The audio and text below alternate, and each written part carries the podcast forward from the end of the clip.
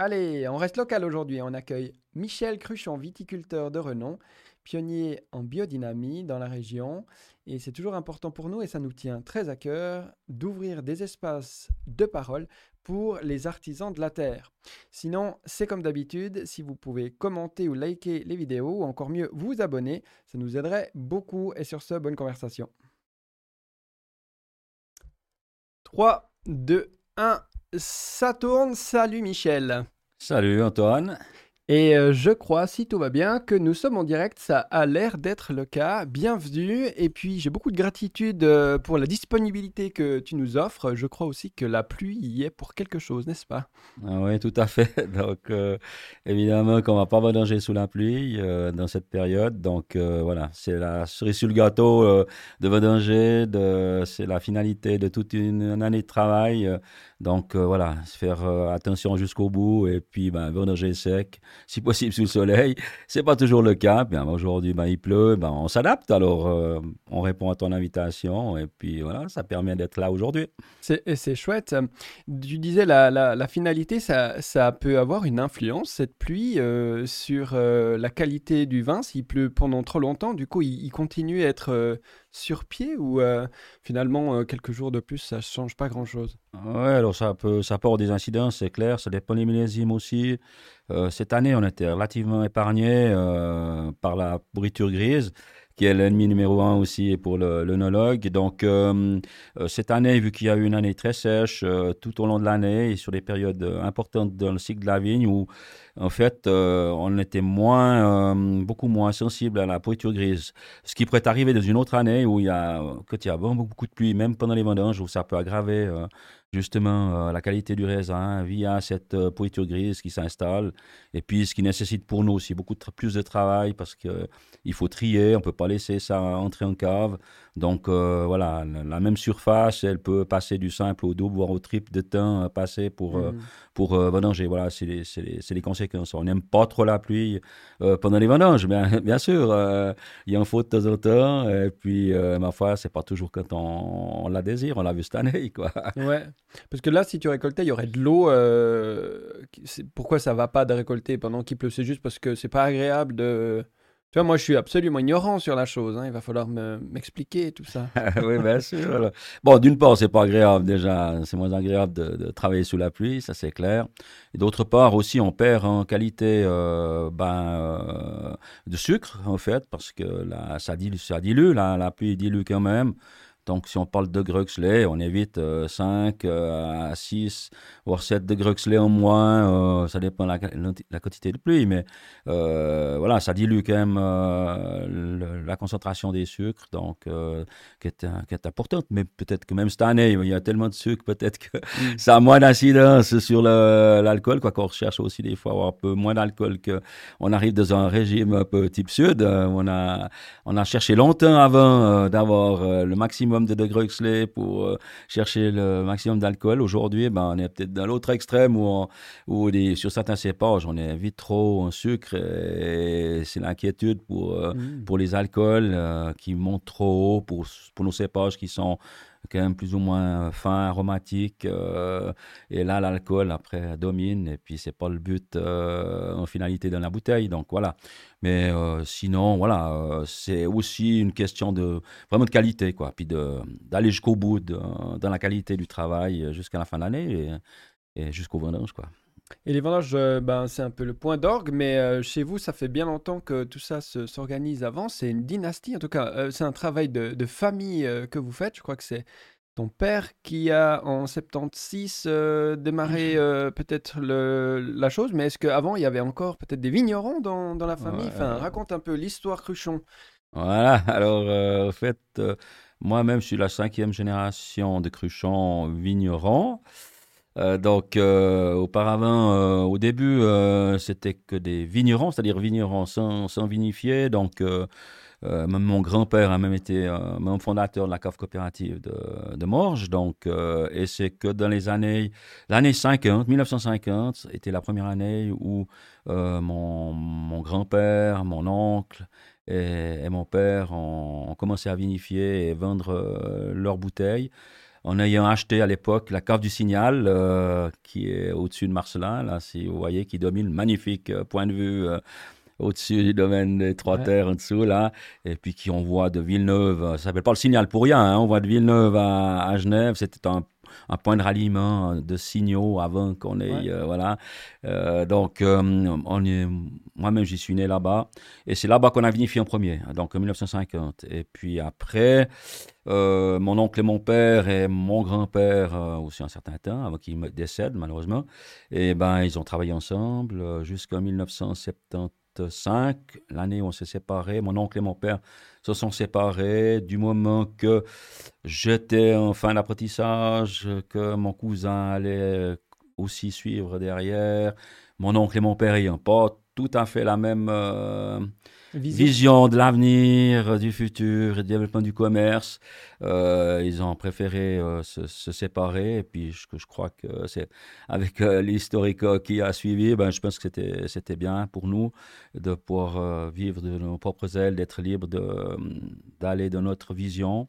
Et puis, alors en 75, mon père, dans le partage, il y en a bien qu'il fallait qu'il parte du, de, la cave du signal. Ton père Henri Cruchon Henri Cruchon, mon père Henri, ouais. Alors voilà, je précise. Et puis en fait, voilà, donc euh, mon père, ben, il a hérité des deux tiers des vignes, euh, et puis dans le partage, une certaine somme.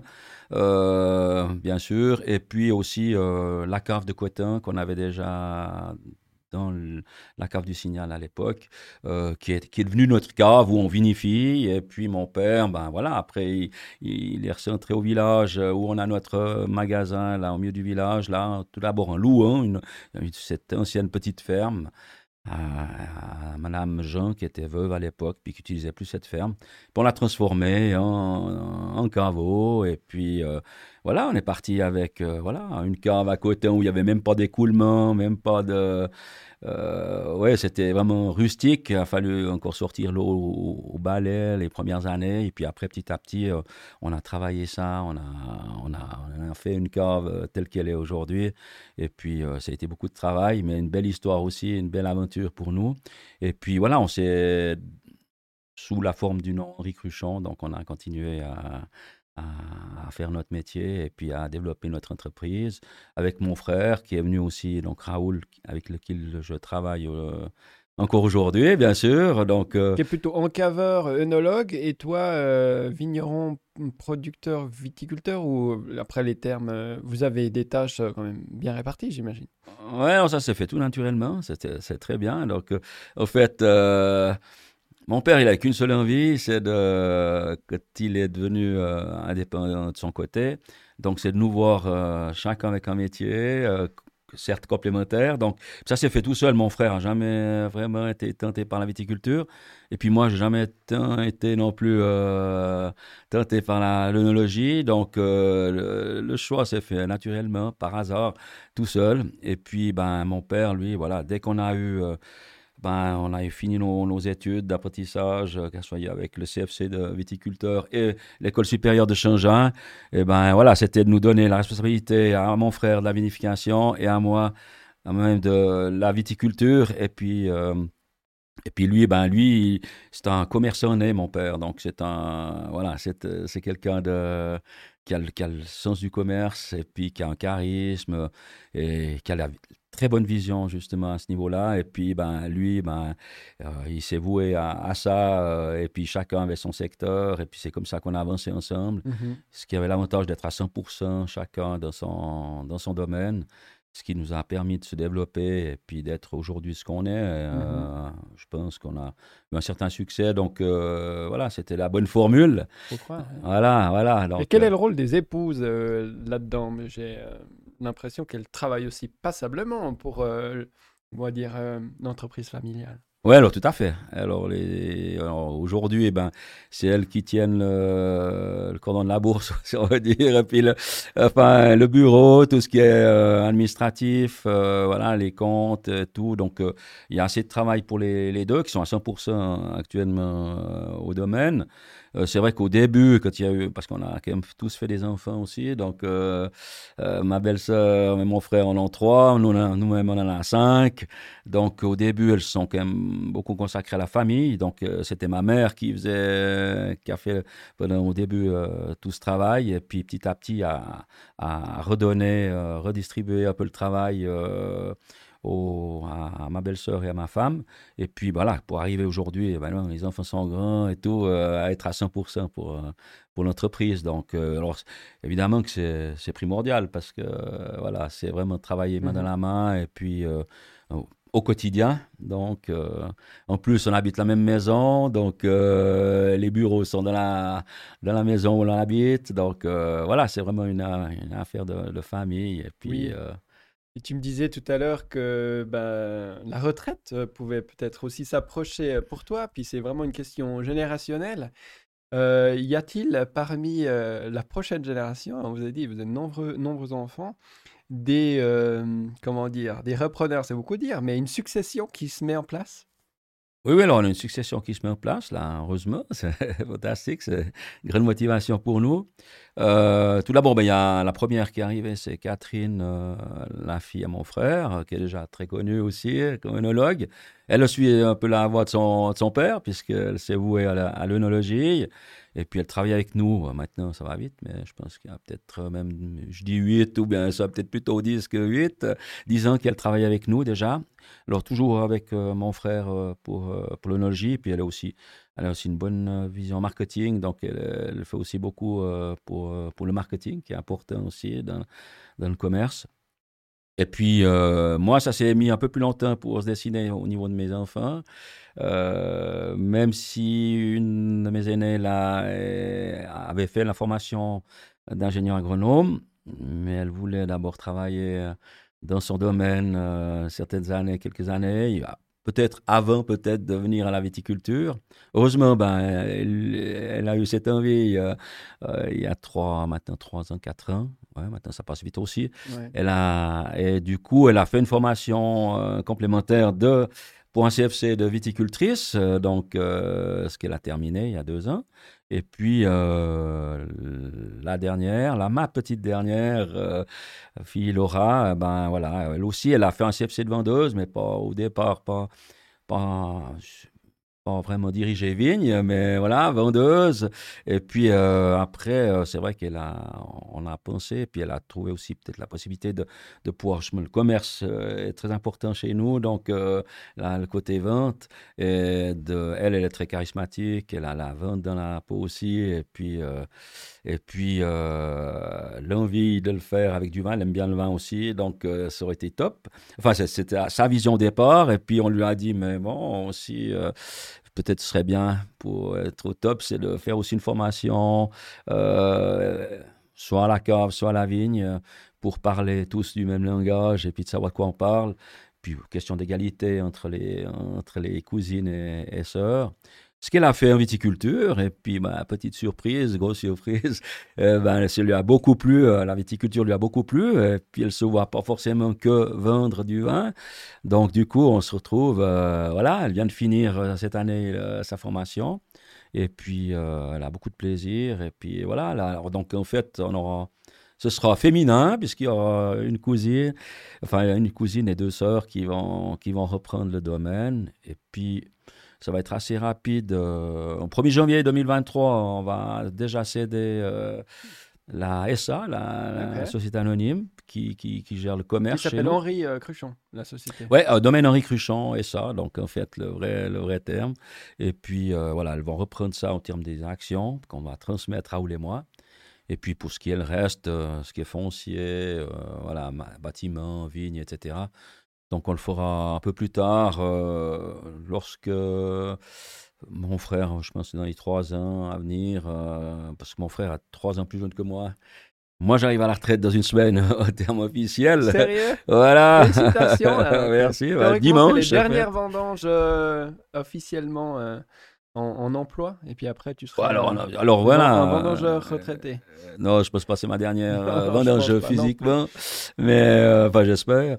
Mais disons qu'officiellement voilà j'aurai 65 ans dimanche et hmm. puis en fait l'idée puis bon la demande aussi de et puis pour bien tout le monde je pense c'est bien qu'on fasse une transition un peu, voilà, pas, pas, trop rapide, enfin, qu'il y ait une bonne, euh, une bonne suite. puis que, pas parce qu'on a un CFC qu'on est déjà, forcément, on sait, hein, on, a, on a passé par là, euh, c'est assez rude hein, quand, quand, il faut prendre des décisions, euh, quand on commence le premier traitement, quand mhm. il faut. Par exemple. Hein, une expertise, une expérience de presque 50 ans quand même. Hein. voilà, exactement, ouais, ouais, tout à fait. Alors, alors, elles ont besoin aussi un peu qu'on les entoure, alors, à leur demande moi-même, que je suis encore un peu en forme, on va quand même euh, on va prolonger un petit peu euh, pour que cette transition se passe de la meilleure façon des choses. Puis on a toujours besoin d'un coup de main dans ces métiers-là, on a toujours besoin euh, des petites mains, voilà, et puis d'un petit conseil. voilà, ce sera peut-être ce sera peut-être moins intense que, que ce que j'ai vécu en pleine période, mais toujours être présent. Puis avec plaisir, parce que c'est un métier, on a beaucoup de plaisir, de passion. on peut pas couper du jour au lendemain, ne plus rien faire. Euh, je le vois mal comme ça. voilà. Ouais, on, on, sent ça clairement euh, chez vous, en général, hein, des gens passionnés toujours. Et puis, euh, je disais en, introduction à cette conversation que vous étiez aussi pionnier en biodynamie notamment. Est-ce que tu peux un peu revenir sur l'histoire de pourquoi tout d'un coup vous avez fait un choix relativement risqué quand même à l'époque aussi au vu de euh, la perception de, ce qu'est la biodynamie euh, et tout ce qui est autour, mais vous avez fait le pas et euh, vous avez donc un, domaine qui fonctionne quand même différemment des autres. Pourquoi ce choix Comment ça s'est passé et, comment le, clan Cruchon a finalement pris ce, virage audacieux? Ouais, alors ces années, ça date des années 99, 98, 99. 2000, ouais, 99-2000, dirais, euh, en fait, parce qu'on a fait notre première expérience en biodynamie en 2000, sur le premier millésime 2001. Donc voilà, il y a passé 20 ans maintenant. Euh, en fait, c'est parti du, du verre, de la qualité des vins, en fait, euh, bizarrement. même qu'on a toujours été. Très cartésien, la qualité des vins, c'est-à-dire vous aviez goûté un vin en biodynamie qui vous semblait. Euh, enfin, pas même, c'est-à-dire que c'est parti de mon frère euh, Raoul, euh, qui lui est souvent amené par des importateurs de vin, donc importateurs de vin, d'importateurs suisses de vin étrangers, haut de gamme, très haut de gamme, et puis qui est souvent amené à les déguster, faire des voyages, pour aller comme, comme conseiller, en fait, pour ces importateurs conseiller et puis donner son avis. Et puis, ça part d'un premier constat qu'il avait eu après plusieurs ces voyages, se dire, mais partout où il y a, où ces vins, où il a pu déguster des vins issus de cette méthode biodynamique, euh, c'était des vins qui avaient une toute autre euh, structure, euh, surtout la dimension minérale des arômes. généralement, on fait des très bons vins en style ben, production intégrée aujourd'hui ou, ou conventionnelle, si on veut dire, parce qu'aujourd'hui, la production intégrée, c'est pas du conventionnel. Mais pour dire euh, on fait des très beaux vins, très, mais surtout sur le fruit. il manque souvent la dimension minérale. On voit qu'on on, a la peine à retrouver des terroirs aussi. Euh, euh, c'est peut-être pas la simple cause, mais la seule cause. Mais disons qu'on se rend compte qu'on a, on a des vins qui sont moins complexes, moins, moins complets que ce que pouvaient donner des vins en biodynamie. Des vins qui sont, qui sont plus présents, qui sont plus longs en bouche, qui, sont, qui, qui ont une complexité plus grande, plus complet. Et puis, ouais, c'est un autre style. Alors voilà, on aime, on n'aime pas ce style. Euh, nous, ça nous a plu, ce style. On pensait qu'on va, on, fait un, pas de plus, euh, voilà, pour, euh, dans la qualité. Et puis, c'est vrai que pour nous, on va pas s'en plaindre parce que ça va toujours bien, ça va même toujours mieux, hein, mieux. Donc, pour nous, la vente aussi. Donc, il faut croire que les gens adhèrent à ça. Et puis c'est parti de là. On, a, après, on, est, on, achète aussi euh, quelques récoltes à, à, trois principaux euh, fournisseurs euh, avec qui on travaille main dans la main, si on veut dire, et on les a intégrés dans cette, euh, dans cette euh, démarche où on a d'abord, après, pour corroborer ce que mon frère avait ressenti, qu'on a organisé dégustation de vins et comparé des vins euh, biodynamiques, ce qui était comparable, biodynamique et conventionnel, etc. Mhm.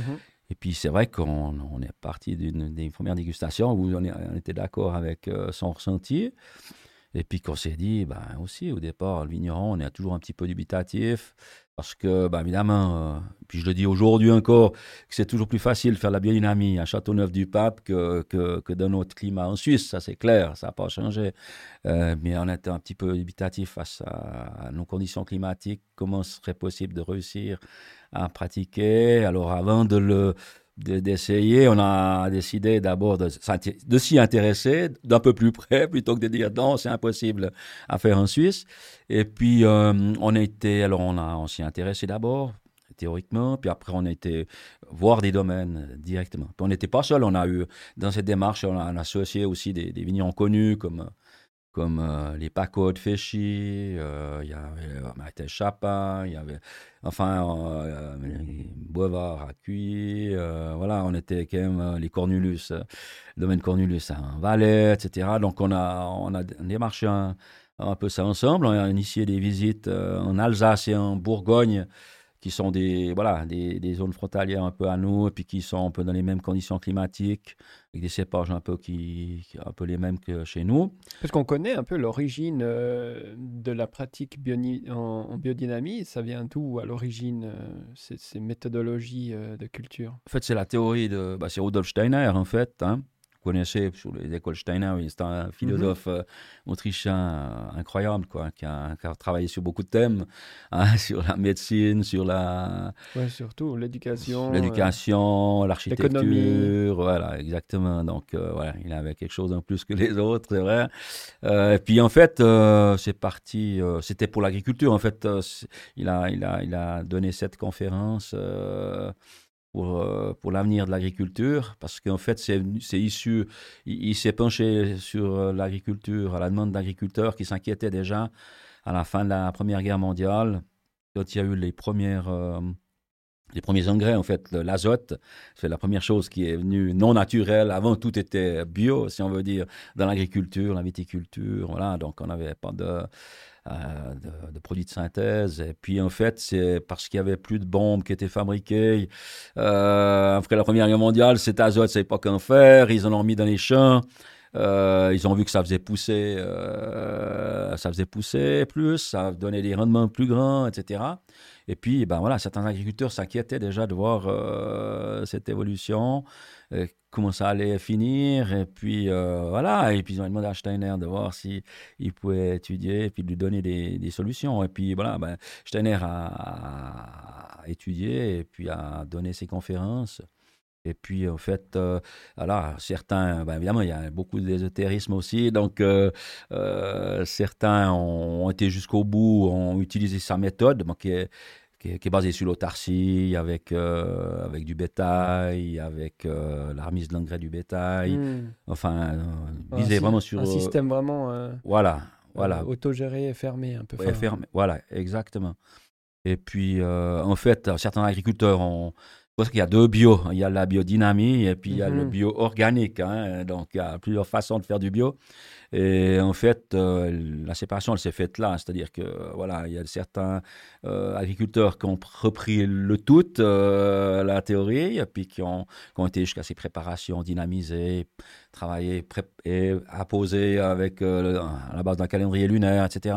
Et les autres n'ont pas voulu ce côté ésotérique, la dynamisation du calendrier lunaire, mhm. et puis sont basés sur des sur le, garder que le côté naturel et des produits naturels utilisés, ce qui donne la bio-organique, ce qui est le label bourgeon, si on veut dire, euh, aujourd'hui qu'on connaît en Suisse.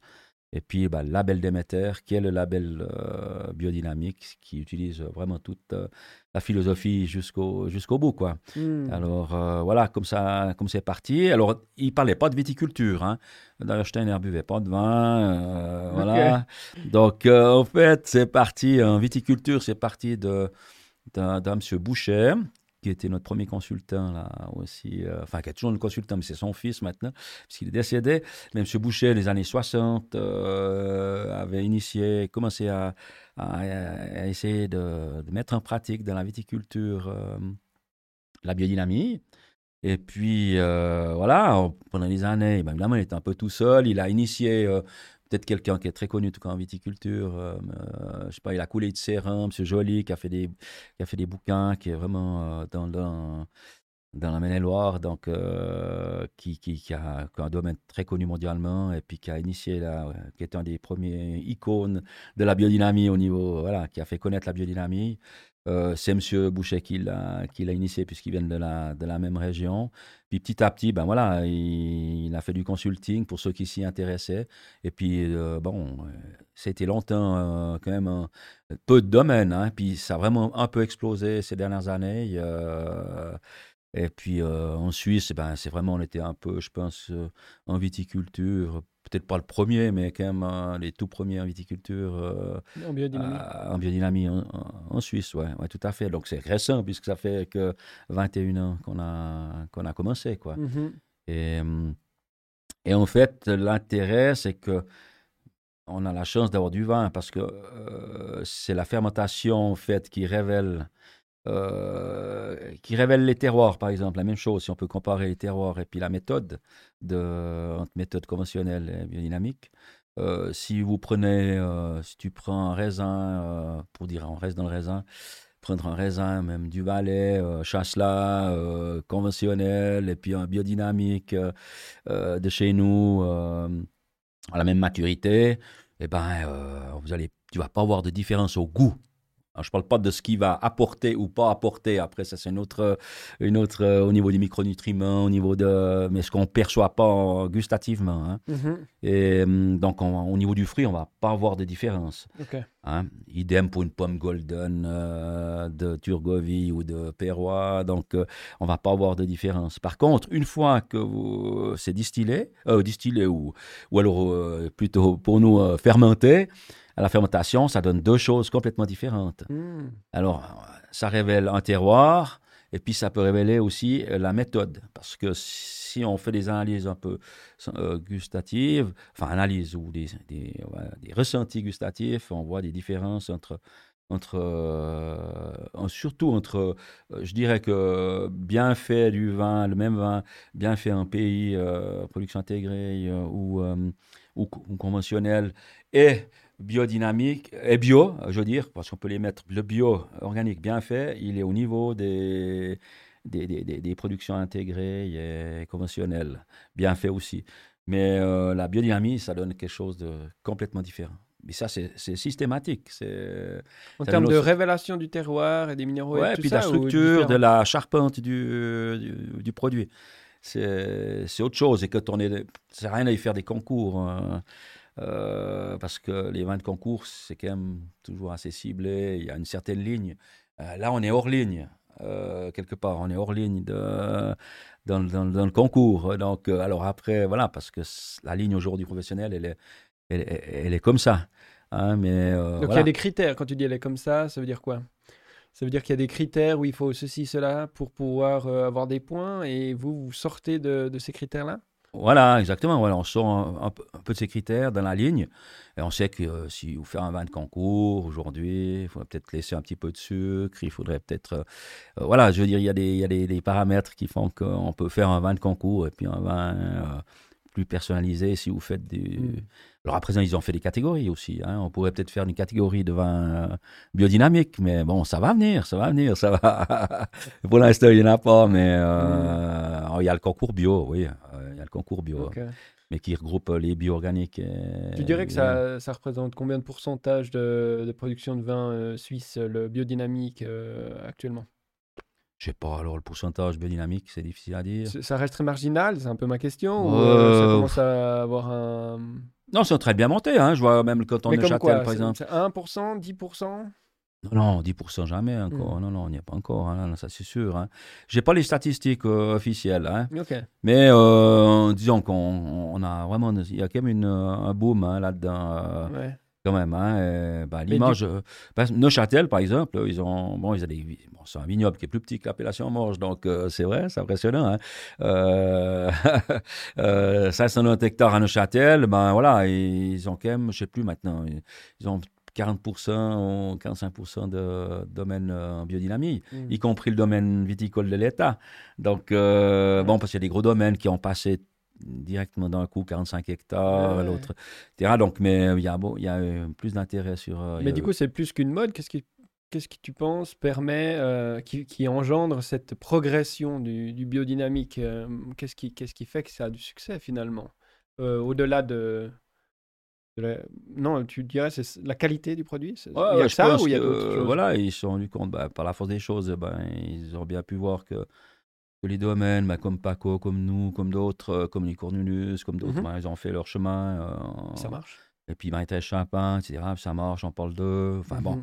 évidemment, on en parlera moins que tout le monde sera en biodynamie. Je veux dire, c'est pas le jeu là, mais, mais disons que ça a fait ses preuves au niveau euh, qualitatif. Puis, il y a quand même aussi une prise de conscience chez les jeunes. Je m'en marque quand même. Mhm. Alors, il y a les deux dans les jeunes. Il y a les tout entiers et puis il y a les il y a les pros euh, plutôt écologiques euh, qui veulent aller plus loin dans l'écologie. Euh, puis voilà. Donc il y a quand même, alors ils sont beaucoup plus nombreux qu'à l'époque. Aujourd'hui, ces jeunes qui, qui arrivent, on le voit dans les écoles, où on a quand même souvent aussi des jeunes qui ont déjà eu une formation avant, qui se lancent dans la viticulture. Et puis, qui ont une autre approche. Et puis, ceux-là, la plupart, ils ont quand même une approche ouais, assez dirigé, euh, écologie, euh, de, faire un maximum, d'aller plus loin, quoi, de faire un maximum. Et puis aussi, ben, dans la qualité, ben, finalement, il faut aussi quand même que ça joue dans le verre. Euh, voilà, parce que finalement, il faut que ça plaise aux consommateurs. Et puis l'image, aujourd'hui, ben, la bio, biodynamie, elle a complètement changé par rapport à 20 ou 20, 30 ans en arrière, on était des, même quand on a lancé la production intégrée, les années 90, euh, bah voilà, on était des ayatollahs. Euh, Ça, les gens vous regardaient un petit peu. Ah ouais, euh, c'était, ouais, il faut se remettre dans le concept. Aujourd'hui, la production intégrée, c'est conventionnel, c'est pratiquement tout le monde y est.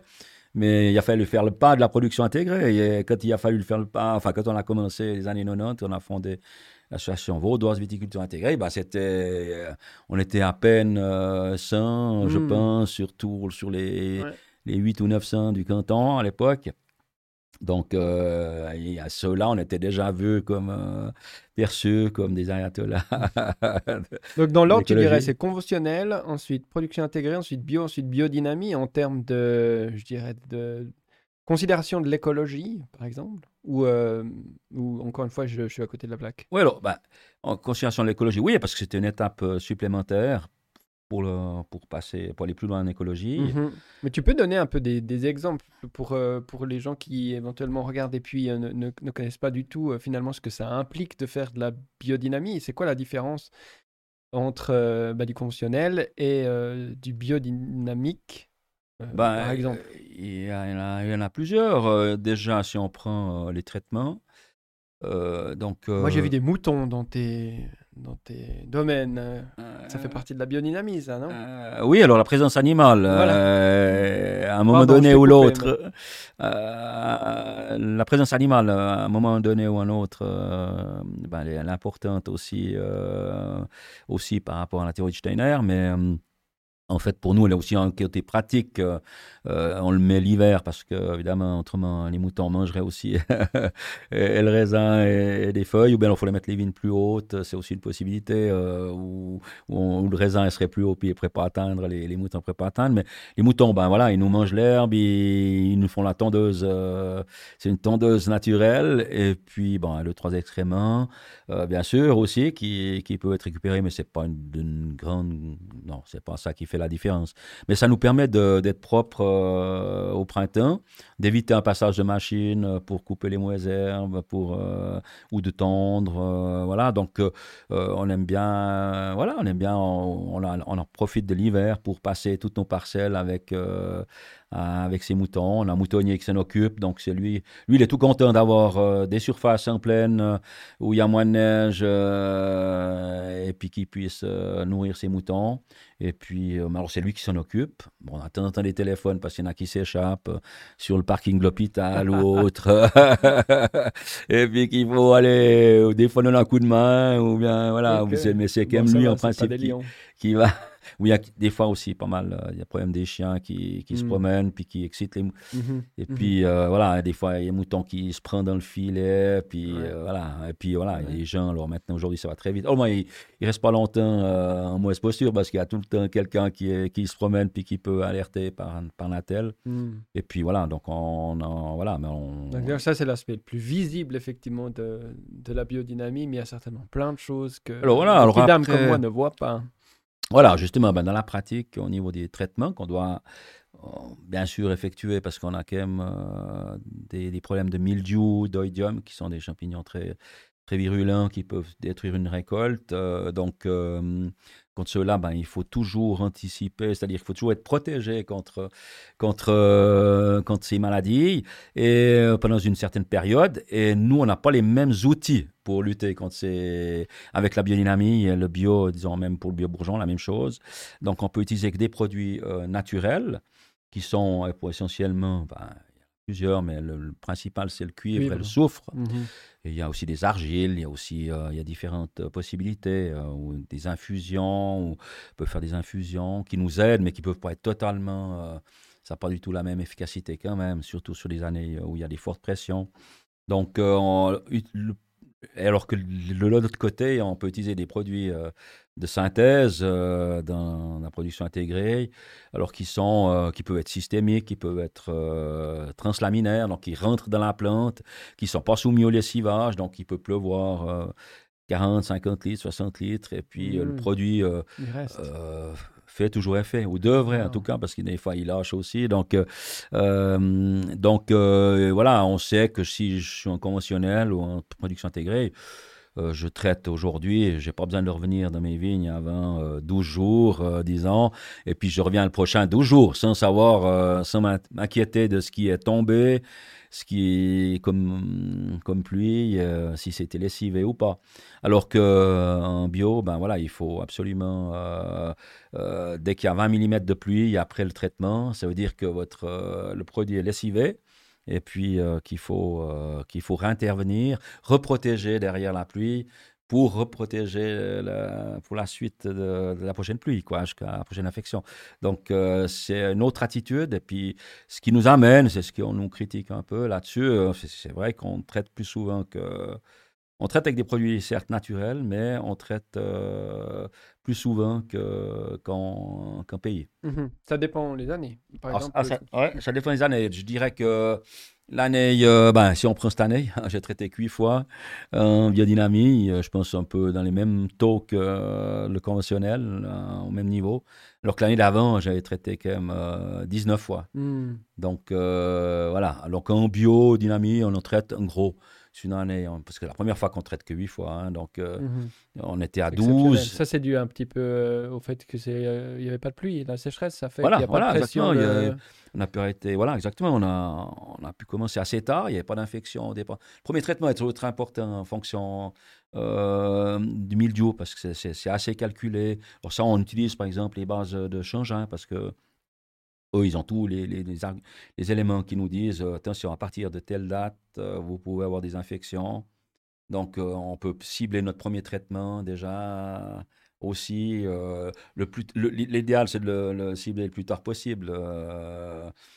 disons. Hein. Donc, cette année, on a commencé relativement assez tard dans la saison le premier traitement, ce qui fait que comme on était très précoce cette année, aussi on a pu arrêter plus vite. Euh, mhm. Première fois que j'arrête autour du 25 juillet, on avait fini, euh, fini les traitements. Donc, euh, donc la période de traitement était, était courte et puis on a eu très peu de pluie. Donc on a pu aller chaque fois parce qu'avec un produit de contact, on met en gros, on est protégé 7, 9 jours, quoi, en gros. Un maximum 10, disons, voilà. Après, 5 pluies entre deux. Et puis si on a 20 mètres d'eau, ben, il faut recommencer. Ouais. Alors là, comme on a peu de... Je n'ai pas souvenir cette année ici, euh, d'avoir, d'avoir dû euh, traiter après 5 jours euh, à la Mhm. place de, de Ouais, 9 ou 10. Ok. Donc euh, voilà, c'était, c'était vraiment très simple cette année. euh. Et le conventionnel, on traite combien de fois? Bah, en gros, euh, je pense entre euh, 7 et 10 euh, chaque année chaque année dans notre région, ouais, en gros, hein, c'est ça. Alors l'année passée, je pense qu'ils en ont fait plutôt 11 ou 12 aussi. Mhm. Euh, Mais ils en ont pas fait 19. Ouais, euh, c'est voilà. ça. Donc, c'est un peu, voilà, aussi, hein, parce que c'était aussi compliqué pour les, les conventionnels l'année Oui. passée. C'était vraiment très, très compliqué. C'est deux, deux millésimes complètement C'est extrêmes. fou, hein, d'une année à l'autre. Bon, c'est aussi ça qui peut rendre le, le- le métier intéressant. Voilà. de- Et puis aussi, il y a un autre facteur que on passe en biodynamique, euh, c'est de régler la- le problème des mauvaises herbes, de, de l'herbe sous le rang, euh, euh, sous les souches, en Mhm. fait, euh, pendant la saison. Alors, euh, en production intégrée ou conventionnelle, on utilise des herbicides qui peuvent vous permettre d'être euh, propre euh, sous le rang. Mais nous, ben voilà, il n'y a pas d'herbicide possible, ça n'existe pas en biodynamie. Et puis voilà, en fait, le principe d'amener la mort, euh, c'est pas le. Euh, On ne devrait pas amener la mort, sous quelle forme que ce soit dans, le, dans, la, dans la théorie euh, biodynamique. Mhm. On base tout sur les forces éthériques, plutôt les forces de vie. Et hum, alors, euh, voilà, comment régler ce problème de mauvaises herbes sous les reins? Euh, Alors, euh, ben voilà, il y a des machines qui existent, différentes formes, des disques, des couteaux, du fil, etc. Donc, ça nécessite, ça, ça prend un peu plus de temps, un peu plus de passage aussi euh, qu'un herbicide. Mais, et puis voilà, et des fois, ben, évidemment, les terres, plus c'est mouillé, je défends, on se demande comment c'est possible de régler ça euh, les années très pluvieuses parce qu'on ne peut pas tellement travailler la terre quand c'est pluvieux, euh, ça n'a pas le temps de ressuyer, euh, l'herbe, ben, elle pousse euh, deux fois plus vite, bien entendu, donc il y en a plus, tout va dans le mauvais sens, si on veut dire. Et puis comme cette année, mais tout va dans le bon sens, c'est que le port, parce que l'herbe, elle se séchait d'elle-même, on, a passé peut-être deux fois la terre cette année, il y a la Ouais. place de passer peut-être quatre fois. Ou- Mais le, le fait qu'il n'y ait pas d'eau, ça pose pas de problème euh, en général pour euh, les vignes, pour euh, la sécheresse tout simplement, comme on pourrait voir bien sûr le problème pour une culture de soya ou peu importe. La vigne, elle- elle- le, le manque d'eau, elle n'en souffre pas?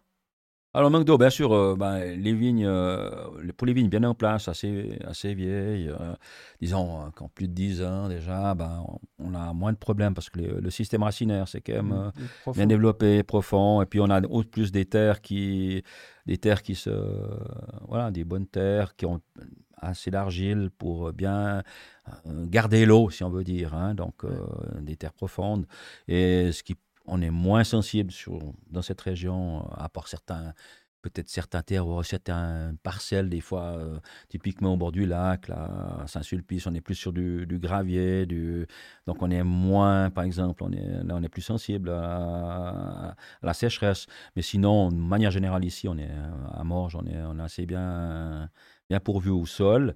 Et puis, ben, des vignes plus vieilles, pas de problème, ou peu de problème. Où ça met... Mais cette année, ça commençait, oui, ça, ça venait vraiment sec. hein. C'est venu très sec, profond. Et les, les vignes jeunes, alors là, oui, elles ont souffert, les remplacements, les vignes, les, les, les- les vignes qu'on a plantées cette année, il y a deux ans, trois ans, il a fallu euh, amener euh, 400 litres d'eau euh, Ouais. une, deux fois, euh, mais ça prend du temps aussi. Mais euh, ça valait la peine de, de le faire parce que voilà, la vigne, là, elle peut, elle peut, elle peut aussi, comme nous, euh, elle peut sécher, quoi. un peu. Alors, euh, voilà, non, c'était. Mais on a limité ici, on peut dire qu'on a limité la casse. Mm. C'est clair qu'on a des grains qui sont un peu plus petits au vendange, là, des pots un peu plus durs. Mais euh, ça n'a pas vraiment affecté la qualité, quoi, jusqu'à présent. Donc, on a un très beau millésime. Dans des années comme ça, je crois que moi, je signe comme pour les intérêts. hein, à 10 ans, à 1%. on Ouais. alors euh, voilà, on aurait, je- on aurait signé, hein, quoi, je veux dire, c'est Oui. quand même euh, des années plus faciles que, que l'année d'avant, quoi. Ok, et puis là, tu, tu- tu disais qu'effectivement, ça pouvait rajouter du travail. Alors, pas forcément cette année beaucoup plus, mais du coup, ça a un impact euh, sur le, le temps utilisé pour, pour produire ce- ce- cette qualité-là. Et du coup, j'imagine ça a aussi un impact sur le, le prix de, de ce genre de, de- de vin-là. Euh, en comparaison euh, au, au conventionnel, par exemple. Tu passes le- la biennamie, ouais. Mhm. Alors, on peut, on a fait des calculs sans faire des calculs, mais en gros, ouais. Alors, il y a deux effets. Il y a le problème du, du travail. Euh, si on prend que le travail en lui-même, pas forcément beaucoup plus au niveau du travail, peut-être. oui, ben on va passer plus, plus souvent pour traiter, on va passer un peu plus souvent pour la question des herbages mais aussi euh, à force, en biodynamie, le but c'était aussi de baisser les vigueurs. Donc, euh, par exemple, baisser les vigueurs, on a trop de feuilles par rapport à ce qu'on produit, euh, trop d'épaisseur, des vignes trop, trop, trop proéminentes, trop, trop riches, trop, trop vigoureuses. Et la biodynamie, le but c'était aussi d'arriver à terme de, faire baisser ces, ces, vigueurs. Donc, ce qui veut dire qu'on on on cisaille moins, donc elle pousse moins. Euh, certains endroits, on a moins besoin des feuilles à faire, moins de, de rebiolage à faire aussi. C'est quoi, rebiolage? euh, C'est d'enlever les entrecoeurs. Ah, euh, ouais, ça c'est le terme vaudois, le rebiolage. Mais c'est les entrecoeurs qui poussent à chaque aisselle de feuilles dans la zone des grappes. Là, c'est un gros travail d'été qu'on peut faire là, enfin qu'on fait la main avec notre équipe, parce que nous on fait tout à la main. Mais c'est un gros travail pour aérer un peu la zone des grappes, pour donner l'accès au soleil aussi aux grappes, etc. Alors, biodynamie, vu que c'est beaucoup moins, euh, le feuillage est beaucoup moins, beaucoup plus clair, moins, moins proéminent, donc euh, des, à certains, pour certains cépages, certains endroits, on, peut même se passer de, de faire ce travail. Donc euh, voilà, ça a aussi du travail un petit peu en moins aussi. la vendange verte, il y en a, il y en a encore un peu en biodynamie, on est obligé, des fois, il y a un peu trop, mais globalement, on a moins de vendange verte à faire. Okay. C'est-à-dire vendange avant euh, pour la qualité. Donc, si on se dit qu'il y a trop, qu'il faut faire mhm. attention. Donc, euh, Donc, c'est l'équilibre. Et puis, là, tu dis que le, travail n'est pas euh, vraiment supérieur à... Non, parce que l'attention peut-être qui, qui, doit être supérieure. L'observation, de voir ce qui se passe, de pouvoir réagir plus vite. Oui, alors l'attention. Alors là, biodynamie, il faut, faut être présent, il faut être là pendant la, le grand cycle, depuis, ouais, depuis avril. Donc tous les jours, tu vas observer euh, un peu. Euh, tous les jours, voilà, mais on, pas la force des choses, on est tous les jours dans les vignes, donc on, donc on, voit, on voit euh, les problèmes s'il y a des problèmes, et mhm. puis on ressent, ben, on est la météo, c'est, comment il faut dire ça, c'est c'est 6 fois par jour. ça dépend des périodes qu'il fait vraiment beau. On sait que tous les jours il fait beau. Euh, voilà, c'est, mais là, comme c'est jour, vendange, tout ça, on regarde, je sais pas combien de fois, euh, cliquer sur la météo, puis savoir comment ça évolue, euh, s'il va pleuvoir à 3 heures ou pas. Uh-huh et les animations météo et tout ça. Alors, c'est très important pour, pour anticiper, parce qu'il faut toujours anticiper le traitement pour, pour être prêt à fonctionner quand il faut. Et puis, voilà, et puis d'avoir les produits, parce qu'on Évidemment, comme on dit, quand on traite, on traite aussi avec, on, aide les, les, le cuivre et le soufre avec des infusions d'ortie, d'osier, donc il faut aller chercher les orties. Euh, et puis l'osier, et puis, puis, puis, il faut faire l'infusion. Donc, euh, quand on fait 40, euh, quand on va traiter 45 hectares, il faut 45 kilos d'ortie, il faut 23 kilos d'osier, qu'il faut, qu'il faut faire chauffer de l'eau, qu'il faut tout ça mettre dans un fleurier, voilà, infuser ça pendant 20 minutes, mettre à ébullition, après mettre à infuser pendant 20 minutes, demi-heure. Et après, on appelle ça notre soupe, répartie en fonction. On a trois secteurs de traitement. Et puis, on a chacun notre soupe pour aller traiter euh, son secteur. Et puis, euh, en plus de, de, la dose qu'on va, qu'on va traiter. Donc, tout ça, ça se prépare quand même. Il faut, il faut quand même. Euh, voilà. on va se dire, maintenant, il va pleuvoir mardi. Donc, ils annoncent 25 mm. Donc, il faut être prêt à traiter soit le mercredi, soit soit le jeudi suivant, euh, avec, euh, voilà, avec, euh, avec les, les, doses qui soient, voilà, que les, produits soient prêts, et puis les machines, et puis voilà, puis prévoir aussi dans son planning de travail pendant qu'on fait ça, on ne peut pas faire autre chose. Donc, euh, voilà, donc c'est toute une. Euh, mais bon, on a l'habitude. Hein. Euh, c'est un métier, quoi. on fait que notre métier. Avant de revenir un petit peu à l'ésotérisme de, du biodynamie, de la biodynamie, il y a, y, a, y a, un auditeur ou une auditrice qui a demandé qu'est-ce que tu pensais des cépages hybrides américains interdits en France? C'est quelqu'un qui a demandé. Est-ce que tu connais ça que ça te parle? Moi, je ne sais pas. Ça, ah, bah, c'est pas hybride. Euh, bah, ils ont été interdits, euh, bah, je pense en France ou en Suisse aussi, parce que, euh, pour faire du vin. Donc, je sais pas. Ouais, pour faire du vin, oui. si on veut mettre du vin dans votre maison, on peut faire ce que vous voulez. Hein, donc, ça, c'est sûr. Mais pour faire du vin, c'était uniquement une affaire de, de, qualité, au niveau qualitatif, parce que quand il y a eu la grosse. il y a eu les années, bah, les années où je suis né, là, il y a 57, il y a hum, c'est là qu'il y a eu le cadastre viticole dans, en Suisse, hein, où on a, on a donné des subventions à l'époque pour arracher, parce qu'il y avait trop de vignes, trop de vins, il y a un marasme des vins. Et puis là, il, était décidé de, voilà, de donner des subventions pour acheter des vignes, pour avoir moins de vin, et puis de faire un cadastre. C'est-à-dire qu'après, on ne pouvait pas planter de la vigne où on voulait. Alors tout est parti sur la démarche qualitative. Alors euh, on éliminait des cépages qui n'étaient pas qualitatifs. Hmm. Ces hybrides, ben, ils avaient l'avantage qu'on ne les traitait pas ou peu. Ça. Mais ils étaient vendus à vil prix. Euh, C'était pas des très bons vins. Et puis, hmm. euh, à des prix très bas. Et puis, euh, là, c'était une des mesures. C'était d'enlever ces, ces cépages. Et puis, de, après, au début, ben, y avait, après, on pouvait plus replanter de la vigne où on voulait. Donc euh, aussi, dans des zones qu'ils avaient déterminées, alors c'est arbitraire aussi un peu, mais il fallait tant de pente, il faut hmm. telle orientation, il faut euh, pas plus haut que 700 mètres pour le canton de Vaud, d'altitude, etc. Et c'est toujours comme ça. Il y a toujours quand même, si on veut planter de la vigne sur un terrain qui n'a pas de vigne, il y a une règle. Et puis il y a une commission qui vient, etc., qui vous dit oui ou non. Mais voilà, c'était interdit euh, pour des raisons qualitatives, en fait. Euh, et je pense que c'est toujours la même raison qui fait qu'ils ne sont pas réautorisés euh, dans, même en France. Quoi. Mhm, voilà. Mais l'avantage, c'est vrai que dans l'écologie, écologiquement, euh, y a les vignes comme ça, hybrides, elles ont moins de. Euh, nécessitent beaucoup moins de traitement que, hein. que du chasselas, du pinot noir. Toujours comme ça. Hein. Ce qui est bon, voilà, c'est plus compliqué à faire c'est pas aussi simple que ça, d'avoir un bon cépage qui, est, qui est simple à cultiver. oui. Et alors, du coup, il y a. Euh, enfin, moi, j'avais entendu dire qu'en biodynamie, il y a ces euh, concoctions de de cornes ou de comment qu'est-ce qu'on met dans ces concoctions qu'après on fait un petit peu comme l'homéopathie on met ça euh, dans, dans les sols ou à certaines dates très précises et euh, bah, moi, je suis assez euh, ouvert à ce genre de choses euh, depuis mon enfance. Mais je sais qu'il y en a qui regardent ça en fronçant les sourcils et en disant mais ça c'est la pseudo-science, ça, ça sert à rien. Quelle est... Et, j'imagine que dans, les, dans, le, dans le monde un petit peu agricole hein, aussi, peut-être des fois justement de gens un peu plus terre à terre, eh bien il peut y avoir, mais alors là c'est peut-être une fausse idée que je me fais, mais pas mal de, réticence par rapport à ces choses-là, voire peut-être même euh, une défense par rapport à ça. Je ne sais pas comment euh, tu l'as vécu, et puis euh, voilà, de, discuter un petit peu de ce, côté plus spirituel d'une certaine manière, ou intérieur, ou ésotérique, il a plusieurs noms. après, il faut l'assumer parce que la critique peut être facile, il me semble.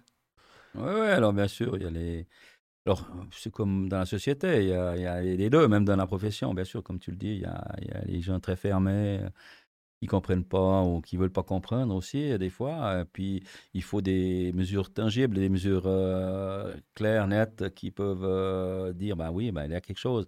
Mais on peut les donner déjà. Par exemple, si on parle de, de certaines, on peut dire les marées, on sait que, voilà, pourquoi elles fonctionnent. Euh, c'est quand même un, élément concret qu'on peut, peut sortir, ou bien un autre qui est très connu quand même, qu'on le sait, puis qui a tendance aussi à être oublié, euh, c'est les, les, coupes de bois. Euh, quand vous coupez au bois bah, à telle époque, il faudrait, faudrait couper au décours d'un. Il y a toute une, une c'est connu ça, les vieux utilisaient ça. Et puis après, on est venu dans une heure un peu plus euh, industrielle, donc on n'a pas le temps de, de, couper que ce moment-là. Donc on mhm. coupe et puis on fait fit tout ça. Mais après, ça veut dire que le bois sèche moins bien, que que les poutres se tordent, que voilà, il y a alors qu'on devrait, si on voulait faire les choses comme il faut, ben, de couper que ces trois jours euh, ou ces deux jours qui, il y en a plusieurs dans l'année, donc hein, là il faut couper, couper.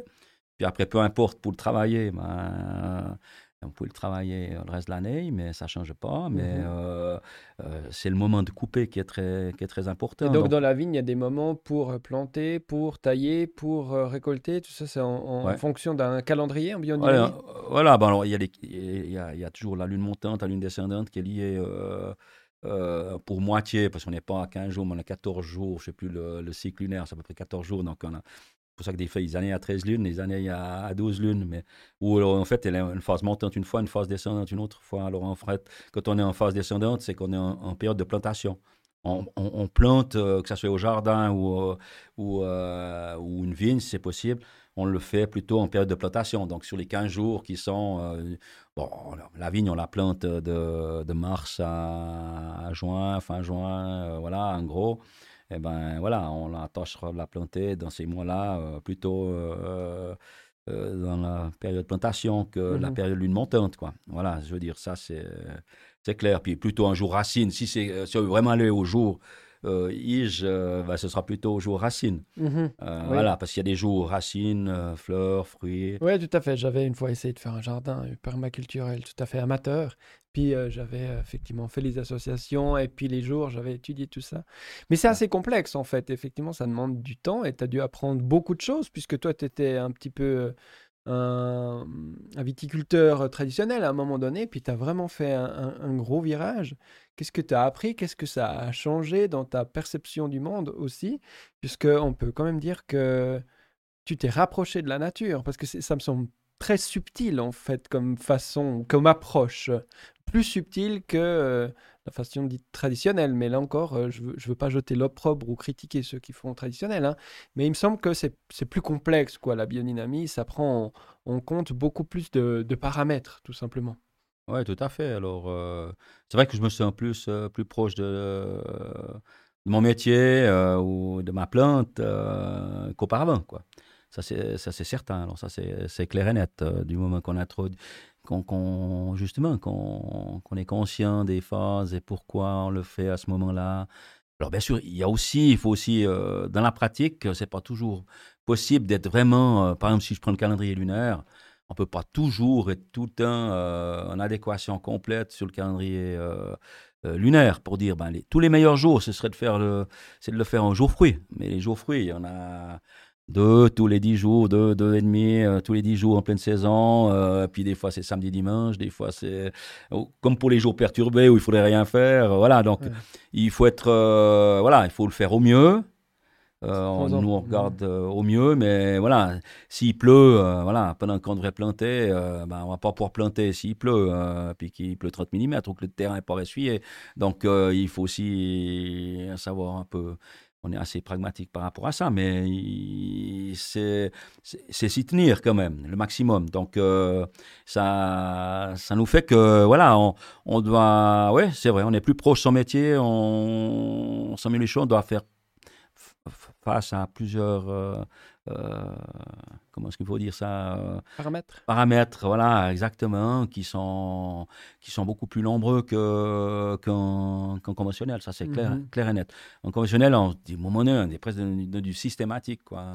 Ouais, et, là, on n'est plus dans la systématique, quoi, je veux dire, complètement différent, puis d'année en année aussi différente, quoi, je veux dire, il y a aussi une approche différente par rapport à la sécheresse, par rapport à, mmh ouais, l'humidité aussi, euh, etc. Donc c'est, ouais, puis c'est une approche qui est évolutive parce que c'est pas une ben, oui, il y a une théorie, il y a, il y a, mmh la base. Oui, oui, c'est ça. Mais il y a la réalité aussi. est hein. aussi évolutive parce que aussi, ben, si on mmh. prend typiquement euh, le monde a changé quand même depuis 1927-28. Euh, Donc euh, voilà, la théorie, elle était là dans cette époque-là. Maintenant, la qualité de l'air a changé, tout a changé aussi hein, euh, par rapport à cette époque. Donc voilà.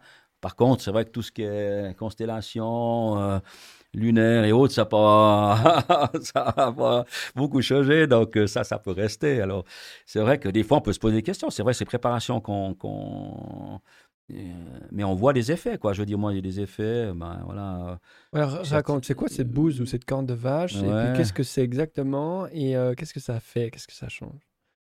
Voilà, ben voilà, euh, la bouse de vin, ben la, célèbre préparation la plus connue de Steiner, c'est cette bouse de corne, ouais. Donc en fait, bouse de corne, qu'est-ce que c'est Parce qu'en fait, euh, ben oui, c'est de mettre la bouse de vache, euh, donc euh, bien sûr bio, bien entendu, qui a déjà eu, important d'avoir déjà eu un veau, donc c'est une vache puisqu'elle a eu un veau. Oui. et puis de, de, de, la mettre dans une corne de vache, bien sûr bio, qui a été vidée. Et puis, qu'on alors qu'on on, l'enterre à un mètre de profond environ, mhm. peu importe, dans son jardin, dans un endroit proche de nos vignes, quoi, en fait, un terrain. et puis qu'on enterre ben, à cette époque, à peu près euh, fin septembre, euh, début octobre. Ça, ça, doit ça couvrir un peu du solstice d'automne au solstice d'hiver. Donc, euh, donc en gros, ben là, ben, on en fait une partie d'un groupe là, à Perceval, mhm. Saint-Pré, donc avec M. Stoll, qui est responsable là-bas, et puis qui euh, voilà, on va aussi, quand on, voilà, on peut aller faire ça. Donc, ce sera le 12 octobre. On de recevoir le mail euh, qu'on ira là-bas euh, pour mettre cette bouse dans les, dans les cornes, les enterrer. Et puis, ben, on va les déterrer. voilà, elles vont rester en, terre jusqu'au jusqu'au printemps. Donc, normalement, ben, ce sera début avril, ce sera mi-avril, en gros, que ça sera déterré. Et puis, eh ben, cette bouse de corne, eh ben, déjà, c'est impressionnant de voir comment, quel est le, au niveau physique, comment ça, ça, se passe. Parce que la bouse, elle est liquide, elle, elle, sent, elle, sent fort, elle est liquide pratiquement. Et vous en avez partout. Et puis, euh, vous la mettez dans la corne, vous laissez ça pendant cet hiver dans, dans le sol, et puis euh, vous la ressortez. Et déjà, c'est plus du tout le même aspect. C'est comme du, comme du terreau, ça n'a plus d'odeur. Euh, et puis ça s'est déjà transformé, déjà rien que ça physiquement, c'est assez impressionnant. Quoi. Alors évidemment qu'il y a des cornes qui, vont mieux que d'autres, certaines on doit trier, il y a, il y a quand même... Toutes les cornes ne sont pas, c'est pas de manière, euh, des fois souvent euh, uniforme, enfin la même, le même rendu.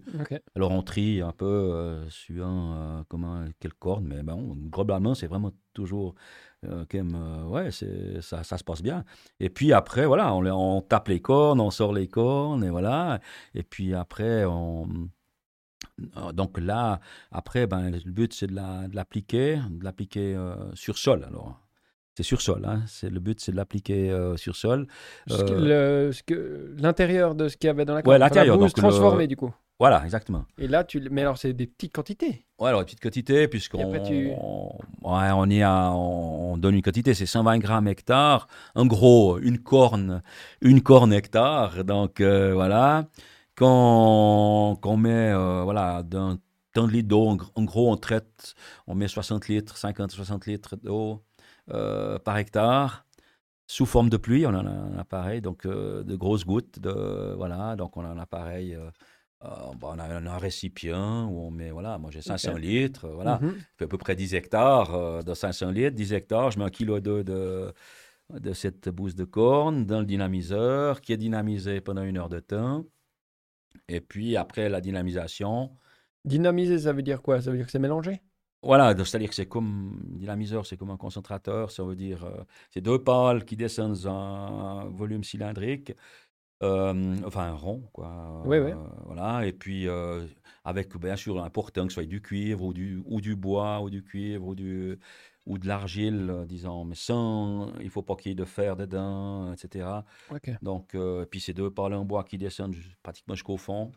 Et puis, bah, alors, faut les trouver ces machines, ça doit être C'est vous qui avez construit ça. Ça se trouve un présent en France, ça se trouve. ouais, ouais, ouais. ouais. ça se trouve un peu. Il y a maintenant, il y a, y, a, des possibilités, des plus petits, des plus grands, etc. Bon, idéalement, normalement, dans la philosophie, serait de faire dans un tonneau une barrique avec un balai suspendu et puis de le faire à la main. Euh, mais c'est compliqué quand on a des plus grandes surfaces, c'est de faire son jardin. T'as combien d'hectares chez toi? Bah, là, là, on fait en biodynamie avec les collègues euh, parce qu'il faut faire l'entier ah. du domaine. Hein. Ouais. Donc, en biodynamie hein, euh, pour le label Déméter, parce que c'est le but. Hein. Donc, là, on fait avec des vignes qui vont aussi un peu à la cave, des vignes qui vont chez nous. Mais c'est 45 hectares qu'on s'occupe là ensemble, entre les, les fournisseurs et moi-même. Dans, dans, la praticabilité, c'est comme ça que. Mhm. Et mais nous, on en cave 35 hectares euh, sur ces 45. En gros, voilà, c'est ça. Donc, il a, vous avez 35 hectares, vous? On en cave 35 hectares. non, on n'a pas 35 hectares en privé, donc. Hein, hein? Vous êtes 100% biodynamie Et là, ouais, c'est le but. Ouais, Pardon, je t'ai coupé. Et donc, euh, tu fais cette dynamisation, ensuite tu pulvérises en grosses gouttes. En grosses gouttes. Alors, un jour, euh, ben, en principe, cette, cette préparation, c'est la préparation du printemps. Donc, on l'a fait en principe sur une vigne établie en biodynamie. On l'a fait une fois une fois par année. Hein, donc, euh, elle peut être faite deux fois selon le besoin. C'est le ressenti que tu, euh, que tu, que tu as. Justement, mmh. c'est ce que chacun peut apporter. Peut-être pour cette parcelle-là, tu la feras deux fois, pour d'autres pas. Enfin, c'est chacun peut après, au, sentir, degré de sa sensibilité, le faire. Mais en principe, voilà, cette euh, bouse, elle, elle est appliquée, euh, ben, qu'est-ce qu'il faut dire? Ça dépend des années, si elles sont précoces ou moins, mais c'est comme si elle est déjà bien réchauffée un peu. ce sera fin, ça peut être au fin avril, comme ça peut être euh, déjà fin mai aussi, ou, fin, ou plus tard fin mai. Mais disons, c'est de cette période-là qu'elle s'applique. Un jour fruit.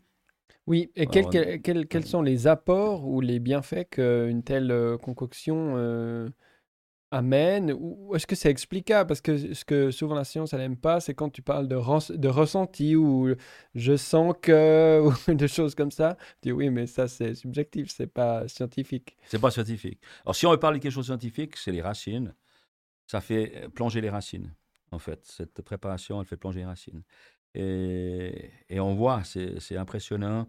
On a pu le voir sur une parcelle qui est pas loin de chez toi, là, mais des ânes, je sais pas si tu vois, on se promène là au-dessus de Marcelin, là. Oui, Et puis nous, on a une vigne Mhm. euh, qui s'appelle Montevaux, au Montevaux, qui est juste en dessus du chemin des ânes, là, en dessus des vignobles de Marcelin, où on avait, en fait, à la base, on avait planté cette vigne en 84, une moitié qui était faite par mon oncle, qui était, qui était plantée par mon oncle à la Cave du Signal, donc en, en plus conventionnel que ça, tu pouvais pas. mhm, Et puis, notre côté, euh, nous, euh, en fait, avec les mêmes cépages, euh, une vigne vraiment où on est au milieu, on est partagé, c'est c'est le même cépage des, des côtés. Ouais. Et puis, en, en fait, nous, en 84, on n'était non plus pas en biodynamie. hein. Mais bon, quand on a fait, le, on a fait des profils il y a trois ans maintenant, trois, quatre ans maintenant, avec.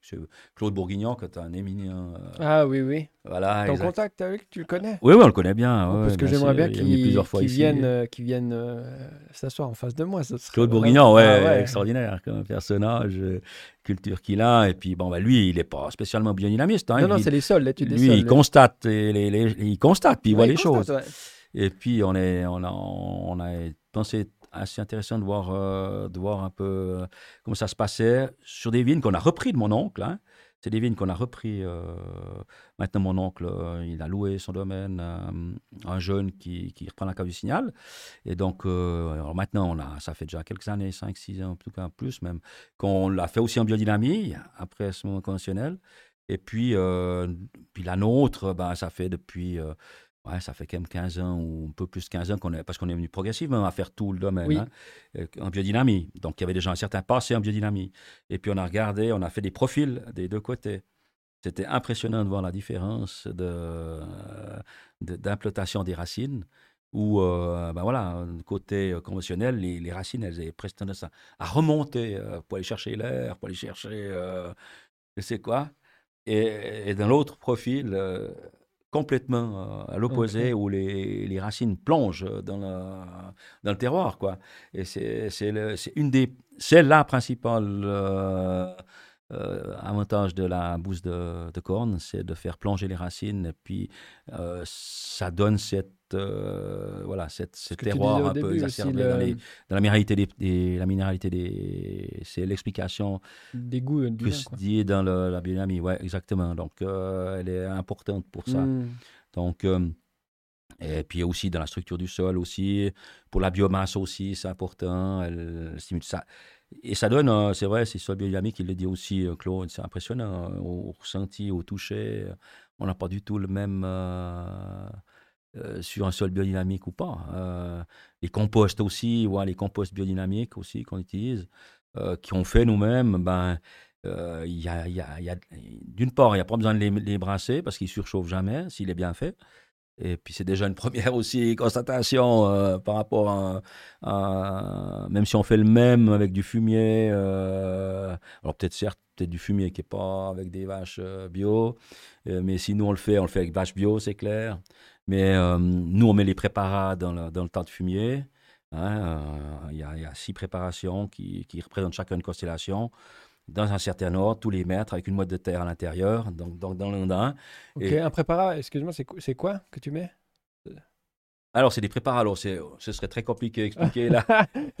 On va peut-être trop dans les détails. mais l'écorce de chêne, il y a la. Ouais, ouais. Ah, ok, ok, ok, voilà. Euh, par des, exemple, des matériaux. euh, Voilà, voilà. Et puis, euh, voilà, ces préparats, ils sont ok, ok. importants. on en parlera après. Aussi, dans le compost, on les met donc dans un certain ordre la valériane, l'écorce de chêne, ah le pissenlit, etc. Et puis qu'on met tous les mètres, on fait le tour du, compost. Ce qui fait que ça change complètement euh, ben, la façon dont il va se décomposer mhm. ou se, voilà, se consumer. Et puis en fait, justement, dans, dans, les fêtes, on, normalement, on n'a pas besoin de, il surchauffe pas, donc il va, il va pas, pas besoin d'aller le, de le brasser une fois ou deux fois, comme ça arrive dans les traditionnels. Et puis d'autre part après les vers de terre, la qualité de le nombre de vers de terre et de qualité de, de compost, c'est l'eau et le, le vin, c'est impressionnant. Et il le dit, c'est lui qui le dit aussi. Euh, c'est bah voilà. Puis c'est ça qu'on amène dans les vignes aussi. Après on, on met pas du compost systématiquement dans toutes les vignes.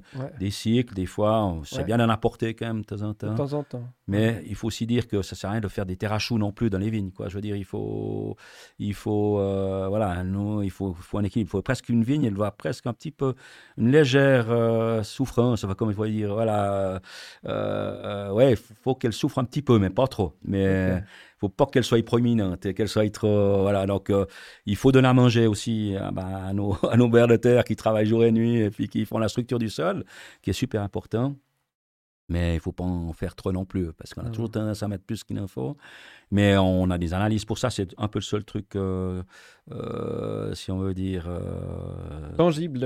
voilà, tangible scientifique. On a des analyses de sol, quand même, on fait des analyses de sol, puis on voit, surtout nous, le, le chiffre, c'est de savoir quelle matière organique on a par rapport au type de sol qu'on a. Et puis voilà, si on est dans les bons paramètres, ça ne sert à rien d'en mhm. rajouter plus, parce que de toute façon, les sarments qu'on broye, l'herbe qu'on fauche, tout ça, c'est déjà. Voilà. Puis on voit on fait des analyses en général tous les 10 ans ou euh, on voit que la matière organique, euh, elle même légèrement en augmenté encore, donc euh, il en faut, mais il en faut, faut non plus pas en surabondance non plus. donc voilà, donc ça c'est des paramètres qu'on suit quand même au ami aussi pour pas pas non plus, voilà, parce qu'on fait ami, on va mettre du compost, pas en mettre de dose, c'est pas c'est pas le, le but non plus.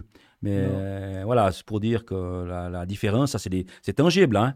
Alors, Ça c'est vrai, les racines qui plongent, euh, ça c'est important. Euh, quelque chose que je vois parce que je te sens vraiment en, connexion et passionné par ça et du coup euh, je t'écoute avec très, beaucoup de facilité.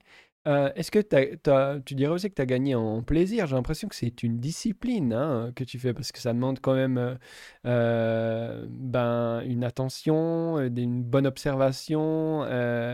c'est tout le temps un peu différent, mais en même temps, ça semble être gratifiant aussi parce qu'à la fin, bah, tu vois bien qu'il y a des sols qui sont en, bonne santé. C'est aussi, à mon avis, un, rôle hein, d'un artisan de la terre. C'est pour les générations futures de leur livrer un, sol, sinon de qualité égale, sinon meilleure santé que celle qu'il a prise. Et euh, je sens cette, cette, joie aussi qui, qui t'anime. Est-ce que tu dirais qu'aussi une méthode comme ça, ça amène euh, de la joie et du plaisir? Ah ouais, tout à fait. Alors, ouais, tout à fait. Tu as tout de suite euh, sauté. C'est vrai que, comme je l'ai dit, hein, on est plus près de son métier. On est, voilà, c'est comme une, une, redécouverte. Enfin, pas une redécouverte, mais quand même, je veux dire, c'est quand même un changement. Et puis, on, voit, il y a des résultats, euh, donc évidemment, il y a des résultats, euh, ça motive encore plus, et puis euh, on essaye de toujours, voilà, d'essayer de, d'être au plus près, de, voilà, de, de, mieux le ressentir, d'être au plus près de ce qu'on ressent, puis de, pouvoir faire les choses. Ça, c'est génial. il y a très peu de gens qui disent ça, être au plus près de ce qu'on ressent, hein, c'est déjà un discours qui, qui est, je trouve, assez euh, courageux. Dans notre société, c'est, c'est pas vraiment ça. C'est ce qu'on pense. Être au plus près de ce qu'on pense, pas de ce qu'on ressent. Ce qu'on ressent, ouais. bon, ben, dans ce métier, c'est vrai qu'on ressent beaucoup les choses. Donc, euh, c'est une chance aussi de faire ce métier, ce magnifique mmh. métier. Et puis, il va jusqu'au produit final. Et puis, voir la satisfaction des clients. Euh, voilà, c'est ça. Euh, et puis c'est chaque fois un peu différent. Et puis une année, c'est ce, ce cépage-là qui se révèle. Une autre, c'est une autre fois. Pourquoi? On cherche à comprendre euh, pourquoi? On cherche toujours la quête du Graal et tout. Et puis on n'y arrive jamais. Mais, mais c'est bien aussi qu'on n'y arrive jamais parce que c'est ce qui laisse une motivation pour les, pour les autres. Et puis, et puis pour la suite, pour nous, mmh. c'est ce qui nous fait avancer. Quoi. Et le succès, ça serait quoi? Enfin, je veux dire, tu, tu recherches quoi? D'avoir un un, produit dont tu sois fier, qui, euh, qui révèle, euh, ben, comme toi tu l'utilises souvent ce mot, le, terroir, la région. Euh, c'est quoi finalement le but recherché dans tout ça? Ben, au niveau de la qualité, ben, voilà, bien sûr, c'est de voir une belle, des belles vignes. Moi, j'aime bien voir voilà, des belles vignes bien équilibrées, des feuillages qui, voilà, qui, qui, sont en adéquation par rapport à ce qu'on ressent, par rapport à, aux besoins euh, pour un kilo, un mètre carré de feuilles, pas deux mètres carrés, pas trois mètres carrés, puis pas, des, pas des immenses feuilles euh, toutes vertes poro, euh, mais plutôt on, on, y arrive avec des, on a vraiment des, des comment est-ce qu'on a une approche complètement différente que ce qu'on avait quand on sortait des écoles Noircelin à l'époque où il fallait que ça produise on allait s'occuper du reste. Euh, euh, ça, c'est complètement dépassé. Euh, et c'est de voir sa vigne qui est, qui est bien, qui se sent bien, qui est, qui est luminaire. Qui est, ça, c'est la, lumineuse. On voit, là, on voit, c'est une des quand même caractéristiques des vignes biodynamiques. tout est plus vertical. Tout est plus vertical aussi. Les pousses, la, manière de pousser la vigne, de voir la direction des feuilles. Euh, comment elle se présente au soleil, et puis la luminosité. Hmm. Tu rentres dans une vigne, tu as la lumière. Quand c'est vert poro, euh, aligné, euh, épais comme ça, il n'y a pas de lumière. Y a, hmm. Tu sens pas cet effet lumière, tu te dis, mais c'est pas possible que ça soit... c'est beau à voir peut-être, mais même, je veux dire euh, c'est des critères que, voilà, je veux dire, euh, mais pour moi. toi, tu sais ce qu'est une belle vigne. Voilà, c'est déjà ça, c'est de voir, pour moi personnellement, d'avoir des belles vignes, d'être fier de, de, voir ces vignes et puis de dire, ben voilà, tu as, fait du bon boulot. C'est, puis le côté bouteille, il n'est encore pas là parce que non. voilà après il y a, toute l'étape d'après. Et puis l'étape. Après, comme on a la chance de, euh, ben, nous on est forcément impliqués dans la vente aussi. Euh, si on compte, euh, on avait fait un peu des comptes, mon frère et moi, enfin sur l'emploi du temps et tout, on est presque bientôt à, moitié temps pour le, si on met tous les travaux liés au commerce. Et puis à la vente, à la vente et commerce, ben, on est presque à moitié du temps à, la vente pour le commerce. Hein, je veux ah, dire, En euh, équivalence au travail euh, effectué pour euh, produire et vinifier le, le, raisin. Oui, tout à fait. Donc c'est impressionnant. Donc, donc on a quand même tous les samedis matins, on est en principe les, les, toute la famille présente pour la, la vente. Moi, je vais partir à Expovina après les vendanges, là, 15 jours sur les bateaux pour vendre du vin euh, face aux Suisses allemands. Euh, on va commencer l'Olma euh, la semaine dans, 10 jours, à Saint-Gall, voilà. Donc, c'est de voir les clients dans la chance de, de pouvoir déguster avec eux, enfin, de, leur offrir les produits qu'ils viennent déguster, puis de voir le plaisir qu'ils ont. Mmh. Ah, alors, bien sûr qu'il y a des vins, euh, il y a forcément des vins qui plaisent plus que d'autres, etc. Ben, c'est le but. Et puis, euh, on est tous différents par rapport à ça. C'est pour ça que la notion de qualité, euh, voilà. Donc, elle reste aussi en lien, à la notion de qualité, avec le consommateur au final, c'est-à-dire le, client. C'est ça, notre, ça fait aussi avancer, quoi. Quand on voit, puis nos clients qui sont fiers de nous, des trucs incroyables qui se passent des fois avec nos clients, et, et puis ils le font savoir à d'autres, ils viennent avec d'autres, ils viennent, ils viennent chez nous avec le, avec le sourire, avec le, ils ont envie de passer un bon moment. Euh. C'est vrai qu'on a de la chance. Et puis bon, je dis, eh ben, je compare souvent avec les dentistes ou comme ça, parce que ben, quand vous allez chez le dentiste, euh, ça vous coûte cher, puis vous avez mal, et puis, mais là, ça vous coûte toujours aussi cher, peut-être, parce que faut se dire des fois que tu regardes le chariot, euh, puis il y a trois cartons, puis c'est 300 francs. Euh, mais moi, vous avez du plaisir, et puis euh, vous avez du plaisir à le partager. Et puis c'est vrai que de voir des gens qui ont du plaisir, et puis qu'on sait que chaque week-end, chaque, même chaque jour, ils se boivent quelque part une bouteille de cruchon qui est partagée avec avec des amis, euh, puis, mhm. qui, puis qui forcément ils en parlent. Ouais, je vais là-bas le chercher, je l'ai connu à tel, tel endroit. Ils font de la amie. Ça crée du lien social aussi. Ouais, voilà, exactement. C'est... Puis que je vois à chaque fois que je me présente, euh, euh, le métier de vigneron est très bien perçu, quoi. Je veux dire, partout où on allait me rappelle du service militaire, parce que j'ai fait pas un service militaire, j'étais comme compagnie, des fois que je présentais, me présentais au début du cours, euh, je suis vigneron, ça détendait tout de suite. ça détendait tout de suite l'atmosphère, quoi. C'est vrai. j'imagine. Hein, c'est par exemple. Ils sont privilégiés pour euh, faciliter la joie. Mais partout, avec n'importe qui. Moi, je peux, avec le président du conseil d'administration de, la mobilière, euh, la et tout, ben, tu te présentes vigneron. Eh ben, ah, tout de suite. Puis on, entame le dialogue sur, un, sur, le métier, la plupart. C'est assez impressionnant. C'est aussi cet aspect-là qui, qui, qui, te parle. Voilà. qui, Ouais, qui t'anime, qui te passionne. Ça me passionne aussi, ouais, j'ai- j'aime bien. Puis on aime bien parler de son métier. Et Mm. puis euh, de voir des gens qui sont intéressés, ben, voilà, c'est c'est un motivateur de Oui. plus, quoi, pour nous. ouais. C'est sûr, c'est un beau métier. Tu m'avais dit un jour, euh, par litre de ra- par kilo de raisin, tu fais euh, une bouteille de 75 euh, centilitres de, de, de- de vin à peu près. hein. Ouais. Euh, du coup, vous faites combien de bouteilles? Parce que j'imagine l'objectif, c'est aussi de, de vendre la totalité ou le plus possible, j'en sais rien, de, de votre production. Vous, Ouais, vous, on- vous produisez combien de... Bon, ça dépend des années, hein, évidemment. Ouais, ça peut varier aussi ça. euh, ben, on vit en moyenne 250 000 bouteilles par année, quoi. euh, 250 000 bouteilles par ouais, année. Vend tout. euh, on essaie de. euh, voilà, de. bon, pas rentabiliser, mais disons, de, de- de- nous, on travaille beaucoup dans la clientèle euh, privée. Donc, euh, on est des rares entreprises qui vendent le 70. euh, on a à peu près, maintenant, on a sorti les chiffres, à peu près 70% de, Au privé? Au privé. Donc, euh, ça passe par beaucoup de temps. Hein, temps au caveau, d'être Ouais, ouvert tout le temps ouais. D'aller aux expos, de prendre des voilà, de prospection, etc. Et puis, euh, ce qui nous a, entre guillemets, euh, bien aidé pendant la période du Covid, parce que euh, 70% de privés qui ont encore plus bu que- Ouais. qu'à l'accoutumée chez eux. Donc, euh, ils n'hésitaient pas à, à commander, comme- du moment qu'on a toujours pu être ouvert au magasin sans déguster, au pire des moments. Mais, donc, les gens venaient aussi. Et puis, on a beaucoup envoyé, on a fait une action aussi à 12 bouteilles gratuites pour, pour tout envoi en toute la Suisse. Donc, les gens, euh. Internet, tac, tac. Et puis, euh, on a beaucoup envoyé de vin. Donc quand tu dis privé, c'est le particulier euh, versus c'est quoi le, le reste? C'est l'entreprise? Alors, après, on a une partie bah, restauration. Ah.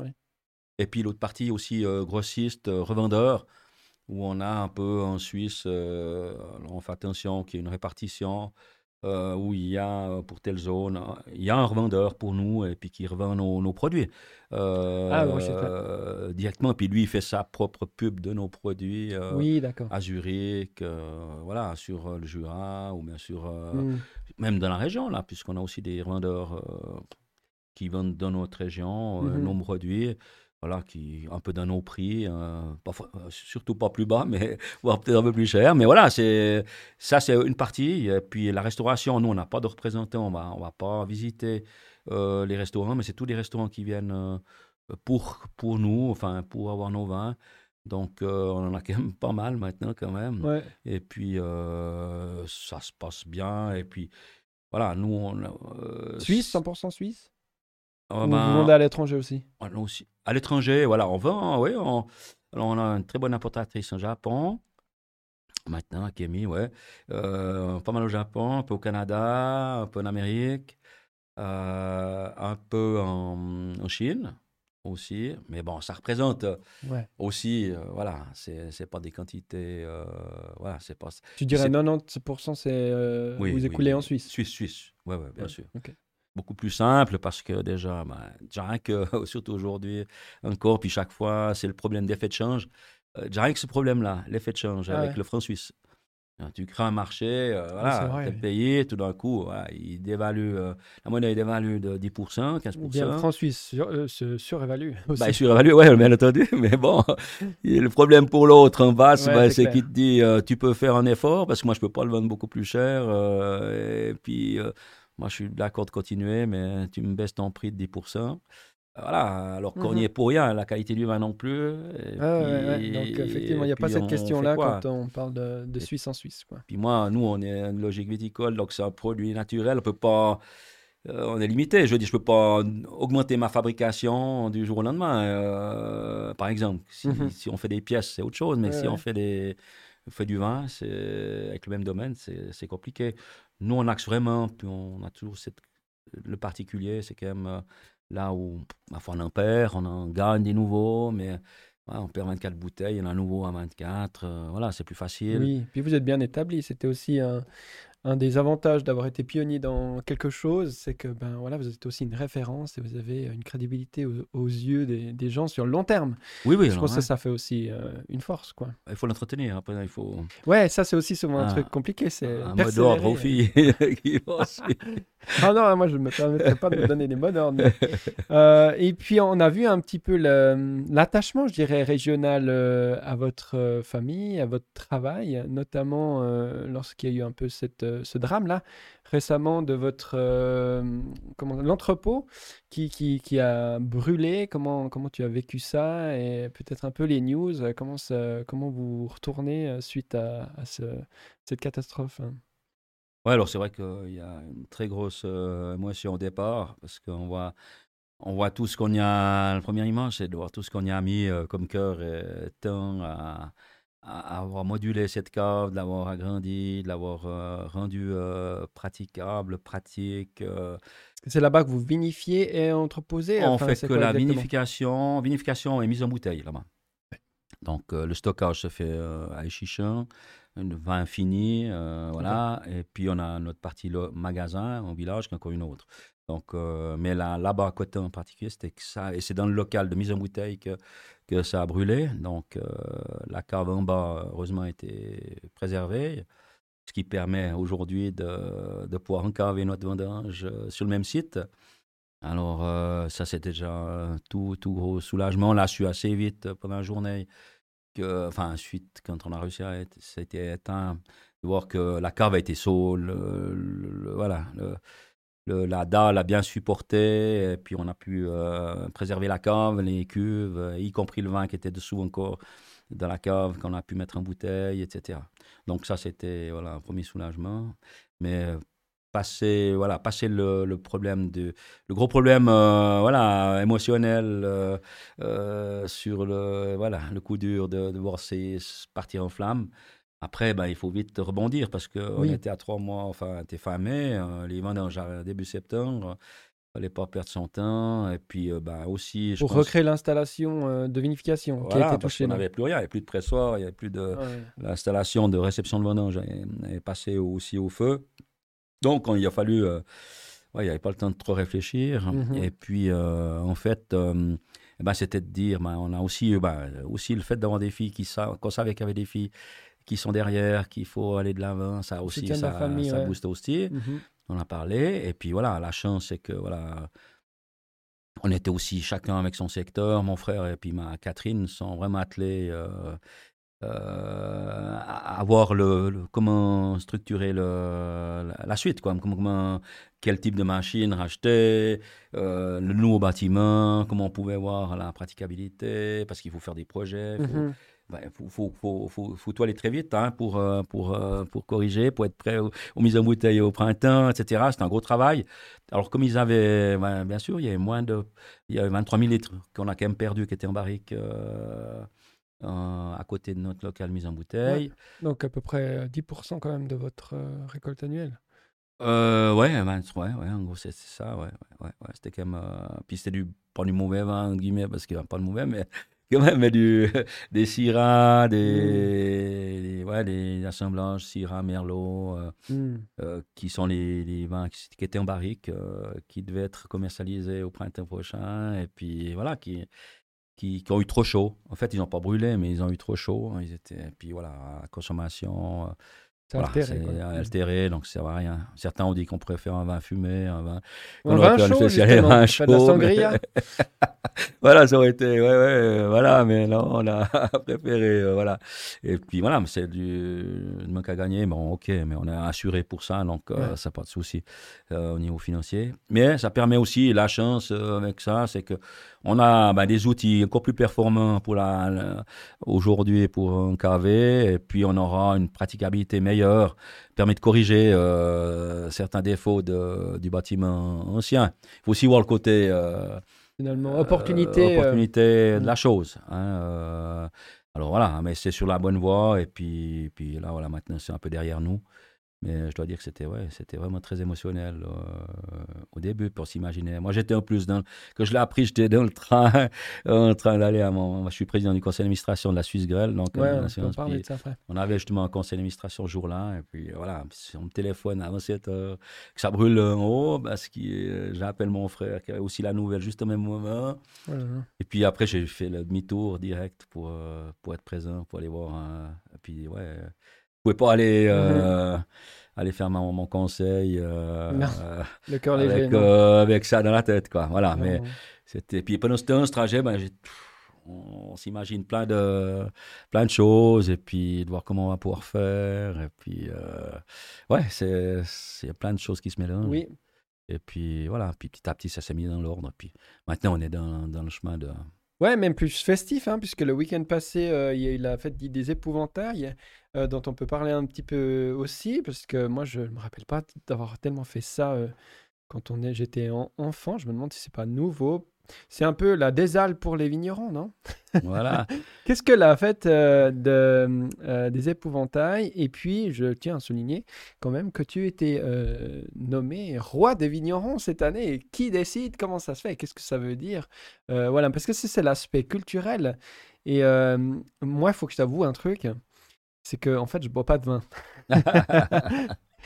Mais je me rends bien compte de l'importance de, euh, culturelle de, du vin, du raisin, de la vigne aussi, puisque j'ai grandi à côté d'une vigne. Donc aussi en, termes de, géographie et de, euh, de me sentir chez moi, ben, dès que je vois des vignes, que ce soit sur Lavaux ou beaucoup plus près, ben, la, la Suisse pour moi, c'est un endroit où il y a des, des, des vignes. Euh, donc, je comprends bien que c'est une valeur. Alors, peut-être faudrait que je vienne euh, chez toi et que tu m'expliques ces minéraux et puis que je, découvre un peu la, perception du vin parce que ça, ça me fascine. Mais j'ai jamais vraiment pris le temps. Alors, même que dans ma famille, il y a des domaines euh, de viticole qui, qui existent. Mais voilà. Donc, on pourra reprendre cette discussion. Mais voilà, c'est plutôt l'aspect de, de, cette fête. Le vin, il est souvent, hein, d'ailleurs, au centre de, de, de moments festifs, de moments importants dans la vie où on va déboucher une bouteille quoi pour une occasion. Et euh, voilà, je voulais t'entendre un petit peu sur cet aspect. Oui, alors tout à fait. Alors, ouais, c'est vrai que le vin est festif déjà. Euh, en fait, là, si on revient sur la fête des épouvantails, euh, au départ, il y avait la fête des vendanges. Je pense que c'était peut-être encore trop jeune. Moi, j'ai connu quand même la fête des vendanges qui se pratiquait comme celle qui se fait à Neuchâtel ou à Lutry. Oui, voilà, celle-là. Des vendanges était très... ou à Lugano aussi, il y en a une. Euh, je ne sais pas s'il y a eu encore, encore, lieu, mais en tout cas, à Morges était une toute grosse fête des vendanges. La ville de Morges était complètement bouclée. Il y avait des bars partout. dans le petit garage, il y avait un bar, la gym, un bar. Il y avait, puis il y avait le cortège le dimanche, le samedi les enfants, et puis le, grand cortège du dimanche où il y avait, je pense, 60 000 personnes à Morges. Il y avait partout. Euh, magnifique. Les quartiers faisaient des chars avec des fleurs. C'était un travail d'une année. C'était la folie. Il y a le quartier Saint-Jean, le quartier. Euh, ouais, le quartier de la Tour. J'ai vagues souvenirs euh, d'une année ou deux de ça, mais euh, après, pendant longtemps, ça n'a plus existé du tout. Alors, je crois que c'est les années 90, je crois que début 90, peut-être 90, la dernière mmh fête des vendanges.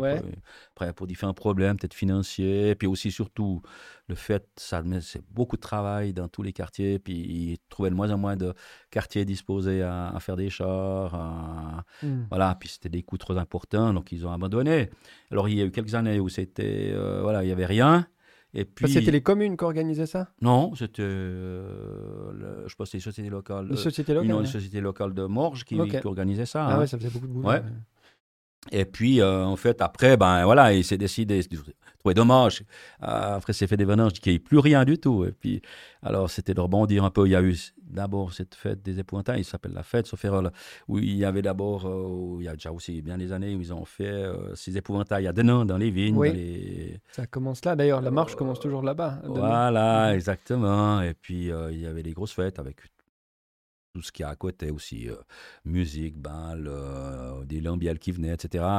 Mais euh, c'est parti de là en se disant ben, pourquoi les épouvantails? On pourrait, il s'est écrit une légende des épouvantails. voilà. Il y a un mythe qui a été créé. Voilà, exactement. Et puis avec une fête qui, qui a été le but de faire un peu, voilà, oublier, enfin, perpétuer cette fête des vendanges.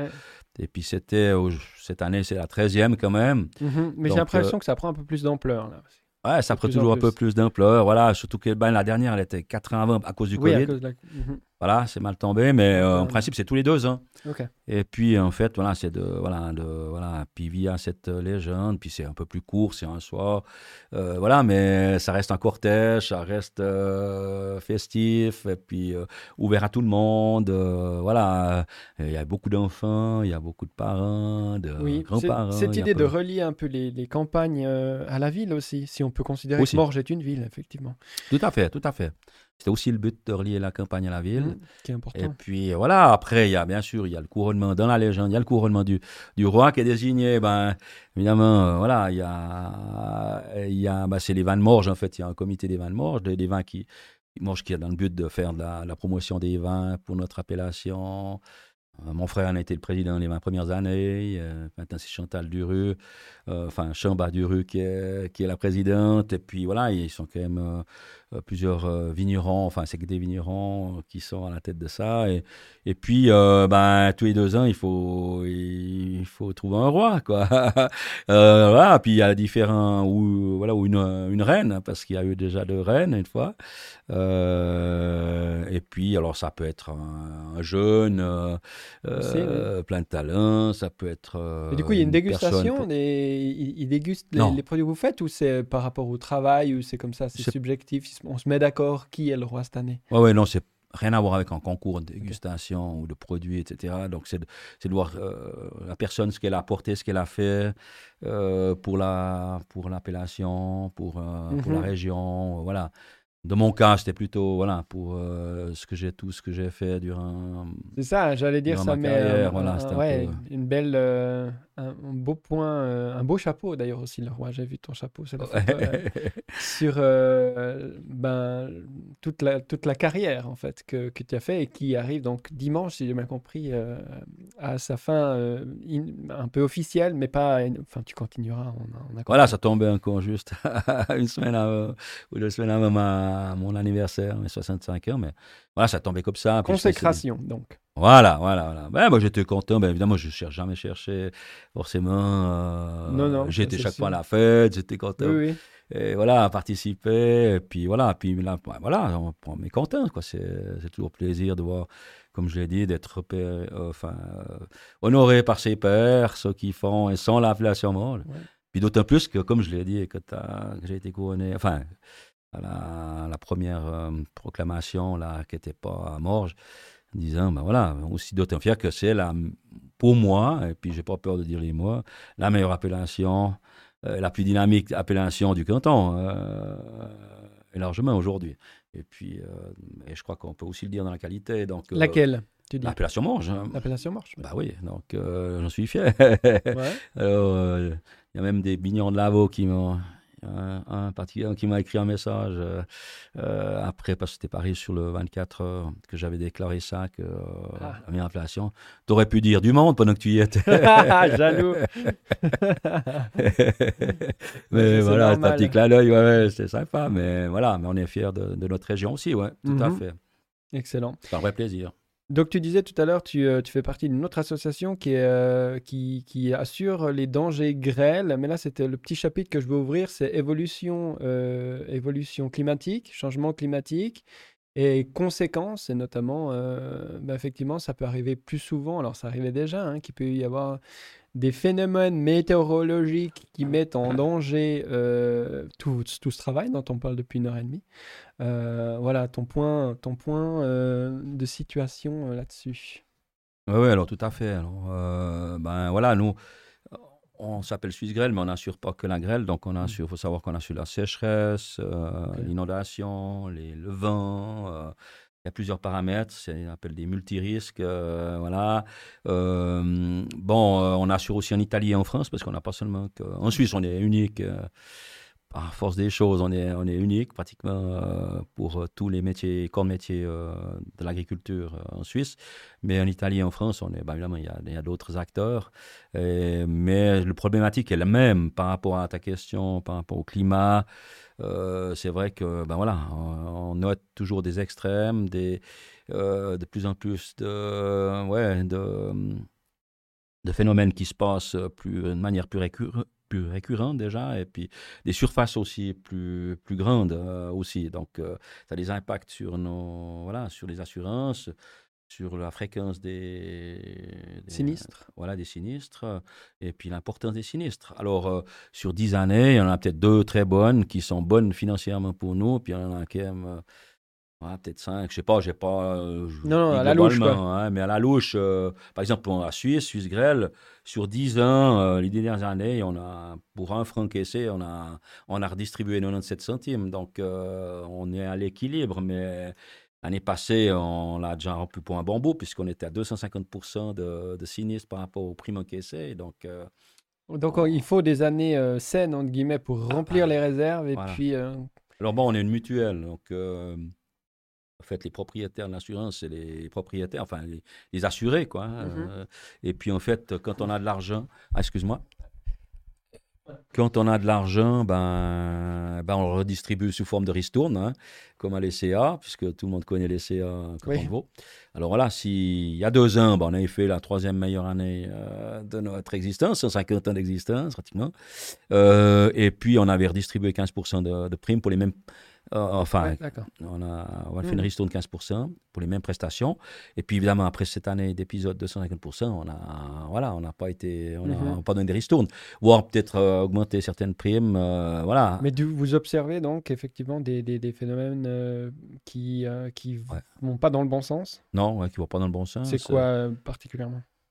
Bah, la sécheresse, par exemple, les, les, les, phénomènes extrêmes. Hein, ça, ça fait que quoi? Il y a une production insuffisante quand il n'y a pas assez d'eau? Oui, ah, bien sûr, ouais, ouais, tout à fait. Donc, euh, il y a des paramètres qu'on tient compte par rapport aux dernières années qu'ils ont au niveau récolte. Euh, voilà, tous ces paramètres pour indemniser. Donc, euh, euh, indemniser aussi, euh, là, il y a aussi une évolution qui est très grande. Dans c'est les paramètres, c'est la numérisation, digitalisation, numérisation des, et même les contrôles, par exemple, pour la sécheresse, peuvent se faire par satellite via ou, par drone euh, pour déterminer, et puis des, des, relevés euh, pluviométriques par région pour dire, voilà, cette zone-là, oui, tu as le droit, tu peux estimer avoir une sécheresse, euh, être indemnisé par rapport après sa franchise, etc. Mais disons, toutes les paramètres, c'est pas forcément chaque fois envoyer un expert qui constate que ça aussi, c'est une évolution qui, qui va être pour nous, les assureurs, c'est une aide aussi pour nous euh, au mhm. niveau euh, numérisation, digitalisation du, du, système de contrôle, par exemple. mais ce qui n'empêche pas que les dégâts sont là et puis qu'il faut les payer. Et puis jusqu'à quand et à quel ouais, les agriculteurs pourront, viticulteurs, payer euh, le prix à payer pour être. À, oui, parce que chaque année, ça remonte, ça, c'est quand même des, des montants euh, à engager pour se, se ah protéger. Et j'imagine qu'ils sont assez conséquents. Ouais, c'est conséquent. Et, et ben, c'est difficile à dire. Chaque culture, c'est différent. Ça dépend des zones. C'est comme pour les voitures. il y a les 6 dixièmes. Il y a les... Ouais, c'est ça. Il y a plein de, de, de, choses qui peuvent changer le prix. Mais pour un hectare, tu dirais? On s'assure à combien? Ça dépend à quelle, quelle, allure on. Il y a trop de euh, caractéristiques. parce qu'on peut assurer à différents. On assure un prix au mètre carré, donc euh, par exemple la viticulture. Hein, Alors il y en a qui assurent, euh, évidemment, celui qui vend son raisin à cave coopérative à 2 francs, je sais pas, 2 francs 20 le kilo, il va assurer peut-être son kilo à 2 francs 20, donc il va mettre 22 000 francs hectare pour assurer son, son kilo. Par exemple, mais comme nous, quand on vend notre bouteille euh, moi, si j'ai pas les kilos, j'ai pas la bouteille non plus, j'ai pas la marge sur la bouteille après non plus. Donc, euh, je vais assurer peut-être à 10 francs du mètre carré pour euh, aussi avoir. ça dépend le type de vin que bah c'est. Mais je vais, je vais forcément assurer beaucoup plus, plus haut que, que mon collègue qui est à côté. Euh, qui n'a pas du tout la même, euh, voilà, qui a même pas la même finalité dans, la, mmh. dans, sa vente euh, de sa récolte, quoi. Alors, alors après, en fonction, tu as assuré pour 10 francs, tu as 50%, tu vas toucher 5 francs, et puis mmh. voilà, c'est comme ça, quoi. Mmh. Donc, mais ça fait des sommes, ça fait des sommes. et de toute façon, la proportion est la même, parce que celui qui a que 2 francs 20 pour son kilo, même s'il doit payer moins, euh, mhm. euh, il lui restera moins quand même. Mais avec euh, les circonstances, ça risque d'aller dans, dans, le plus cher chaque année, parce que le risque va aussi en grandissant. Ouais, le plus cher. Alors, maintenant, la problématique aussi qu'en Suisse, qu'on n'a pas encore entré, c'est la problématique du subventionnement de, du subventionnement de la de l'assurance quoi. Mhm. Euh, on voit en Italie et en France euh, qu'ils sont subventionnés jusqu'à 60%. Euh, mais malgré cela, même à 60%, il y a encore des agriculteurs, des viticulteurs qui ne s'assurent pas, qui prennent le risque de ne pas s'assurer du tout. alors en Suisse, bon, PA 2022 n'a pas été accepté. Dans le PA 2022, il y avait un système d'aide, enfin de subvention pour déclencher le, fait que le vigneron ou l'agriculteur qui n'est pas assuré s'assure. Mhm. Et puis le politique veut se garantir de plus avoir, quand il y a un gros coup, euh, d'avoir des demandes. Oui, donc ça peut devenir obligatoire. Voilà, puis voilà, puis en fait obligatoire, je pense pas qu'on n'y est encore pas. Hein. mais dire ils en ont marre aussi de, de devoir euh, de dire, mais par rapport à ceux qui sont mmh. assurés, puis ceux qui ne sont pas assurés, puis qu'on fait un effort euh, supplémentaire, alors on, on, péjore les, ceux qui sont assurés. Donc, il y, a un problème, euh, il y a un problème même si c'est cher. donc, euh, voilà. Donc, mais ça va arriver. Donc, ça, ça va être la problématique, tu vas savoir combien va être subventionné. Mais à un moment donné, c'est vrai que ça va coûter trop cher par rapport à. je ne sais pas comment ça va.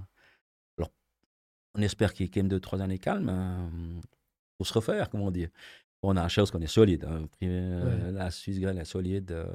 Euh, non, on est, on est suisse. Hein, on est... Attention. vrai pour les, en matière d'assurance, les Suisses, ils sont, ils sont assez à la pointe. Euh, ouais, pour tout. Donc, Un petit peu de marge, mais quand même. mais quand même, effectivement. Oui, ouais, non, tout à fait, tout à fait.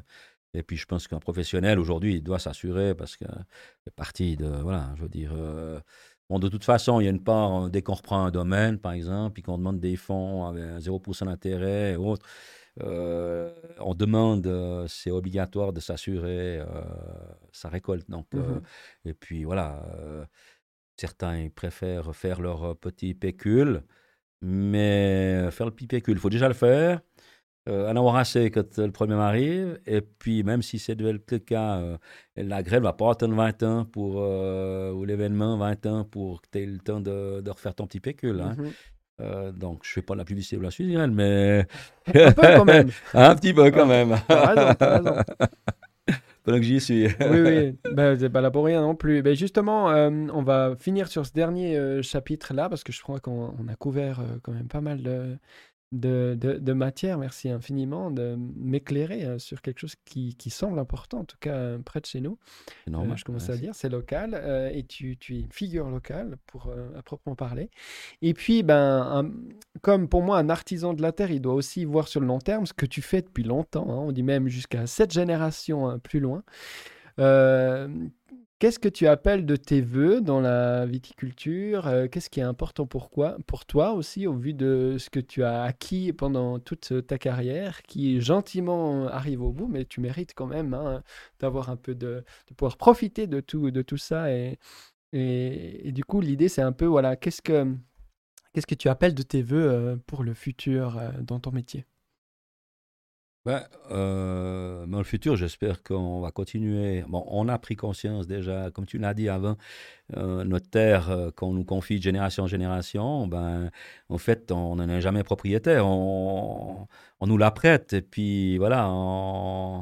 et il faut surtout la rendre à la génération suivante de manière, enfin, qu'il soit sain, qu'il soit qui, puisse continuer de, progresser, parce qu'on fait que de progresser, et puis je ne peux souhaiter que de progresser, donc c'est d'être curieux, c'est d'être... Euh, c'est de sentir les choses, c'est d'aller euh, voir ailleurs aussi ce qui s'y passe, l'évolution, l'évolution de la. C'est pour ça que c'est important d'être au contact de la clientèle pour savoir euh, quels sont les, les vœux aussi euh, de la clientèle, quels sont les goûts qui évoluent.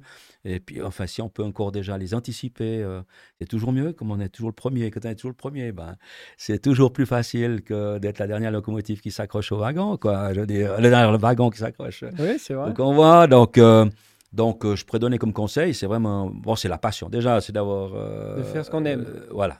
Et puis, je peux que souhaiter, c'est voilà, qu'il y ait du plaisir, qu'il y ait du plaisir à faire cette profession. Avec le plaisir, ben forcément, on, on va plus loin. Forcément, ça, ça motive euh, à, anticiper, d'aller voir, de faire mieux. C'est la quête du Graal, quoi. Et j'espère que, ben voilà, la quête du Graal, elle, sera toujours là. Et puis, c'est ce qui fera avancer. Et puis, euh, et puis, si on, le fait avec plaisir, ben euh, c'est parfait parce qu'on fait des progrès. Et puis, euh, on a le plaisir. Euh, il y a tout qui est associé, quoi. Je veux dire, puis le bilan, ben, après, il, il, est que positif. Il peut être que positif. Et puis, voilà, moi, la plus grande satisfaction, c'est pour donner euh, des terres qui sont en, bon état et qu'elles puissent continuer l'œuvre et de faire mieux que moi. Et ça, c'est tout ce que je, je souhaite à, à, mes enfants, à ma, ma, nièce et puis aussi à tous les, à tous les autres viticulteurs avec qui ben, on a toujours eu, moi j'ai toujours aussi, c'est très bien dans cette profession, surtout dans notre région, euh, dans le canton de Vaud. Enfin, même en Suisse, on a vu aussi après notre incendie la solidarité qui existe entre nous. Euh, on n'a rien à se cacher, on se dit les choses. Si quelqu'un a besoin de conseils, on le donne volontiers. Euh, et ça, c'est aussi une grande partie du plaisir qu'on a dans une profession comme la nôtre. C'est là où vraiment on a les mêmes problèmes, un peu les mêmes buts. Et il y a vraiment une, voilà, une grande solidarité dans les réflexions futures, dans, dans la praticabilité de tous les jours, dans tout. Puis même quand il arrive un problème comme la, l'incendie, on a eu des mais incroyables euh, soutien. Le, demande de soutien, et puis tout ce qui était possible. Nous donner des heures de travail hein, gratuites, euh, toute forme, de l'argent, de tout. Mmh. Il y avait du matériel et tout. C'était dans toute la Suisse, c'était c'est extraordinaire, quoi. Ça fait, ça fait chaud au cœur, quoi. Ouais, j'imagine que c'est aussi ça qu'on récolte quand on sème les, bonnes graines. Euh, ce que tu as fait. Merci infiniment, Michel Cruchon, pour cette humilité, cet engagement, cette qualité de, de travail et euh, ce partage euh, que tu as fait aujourd'hui et dans ta carrière. Et sur ce, bonne vendange. Merci beaucoup, Antoine. Avec beaucoup de plaisir que j'ai eu d'être ici aussi. À la prochaine. ce moment avec toi. Merci. Merci. Ciao. Ciao.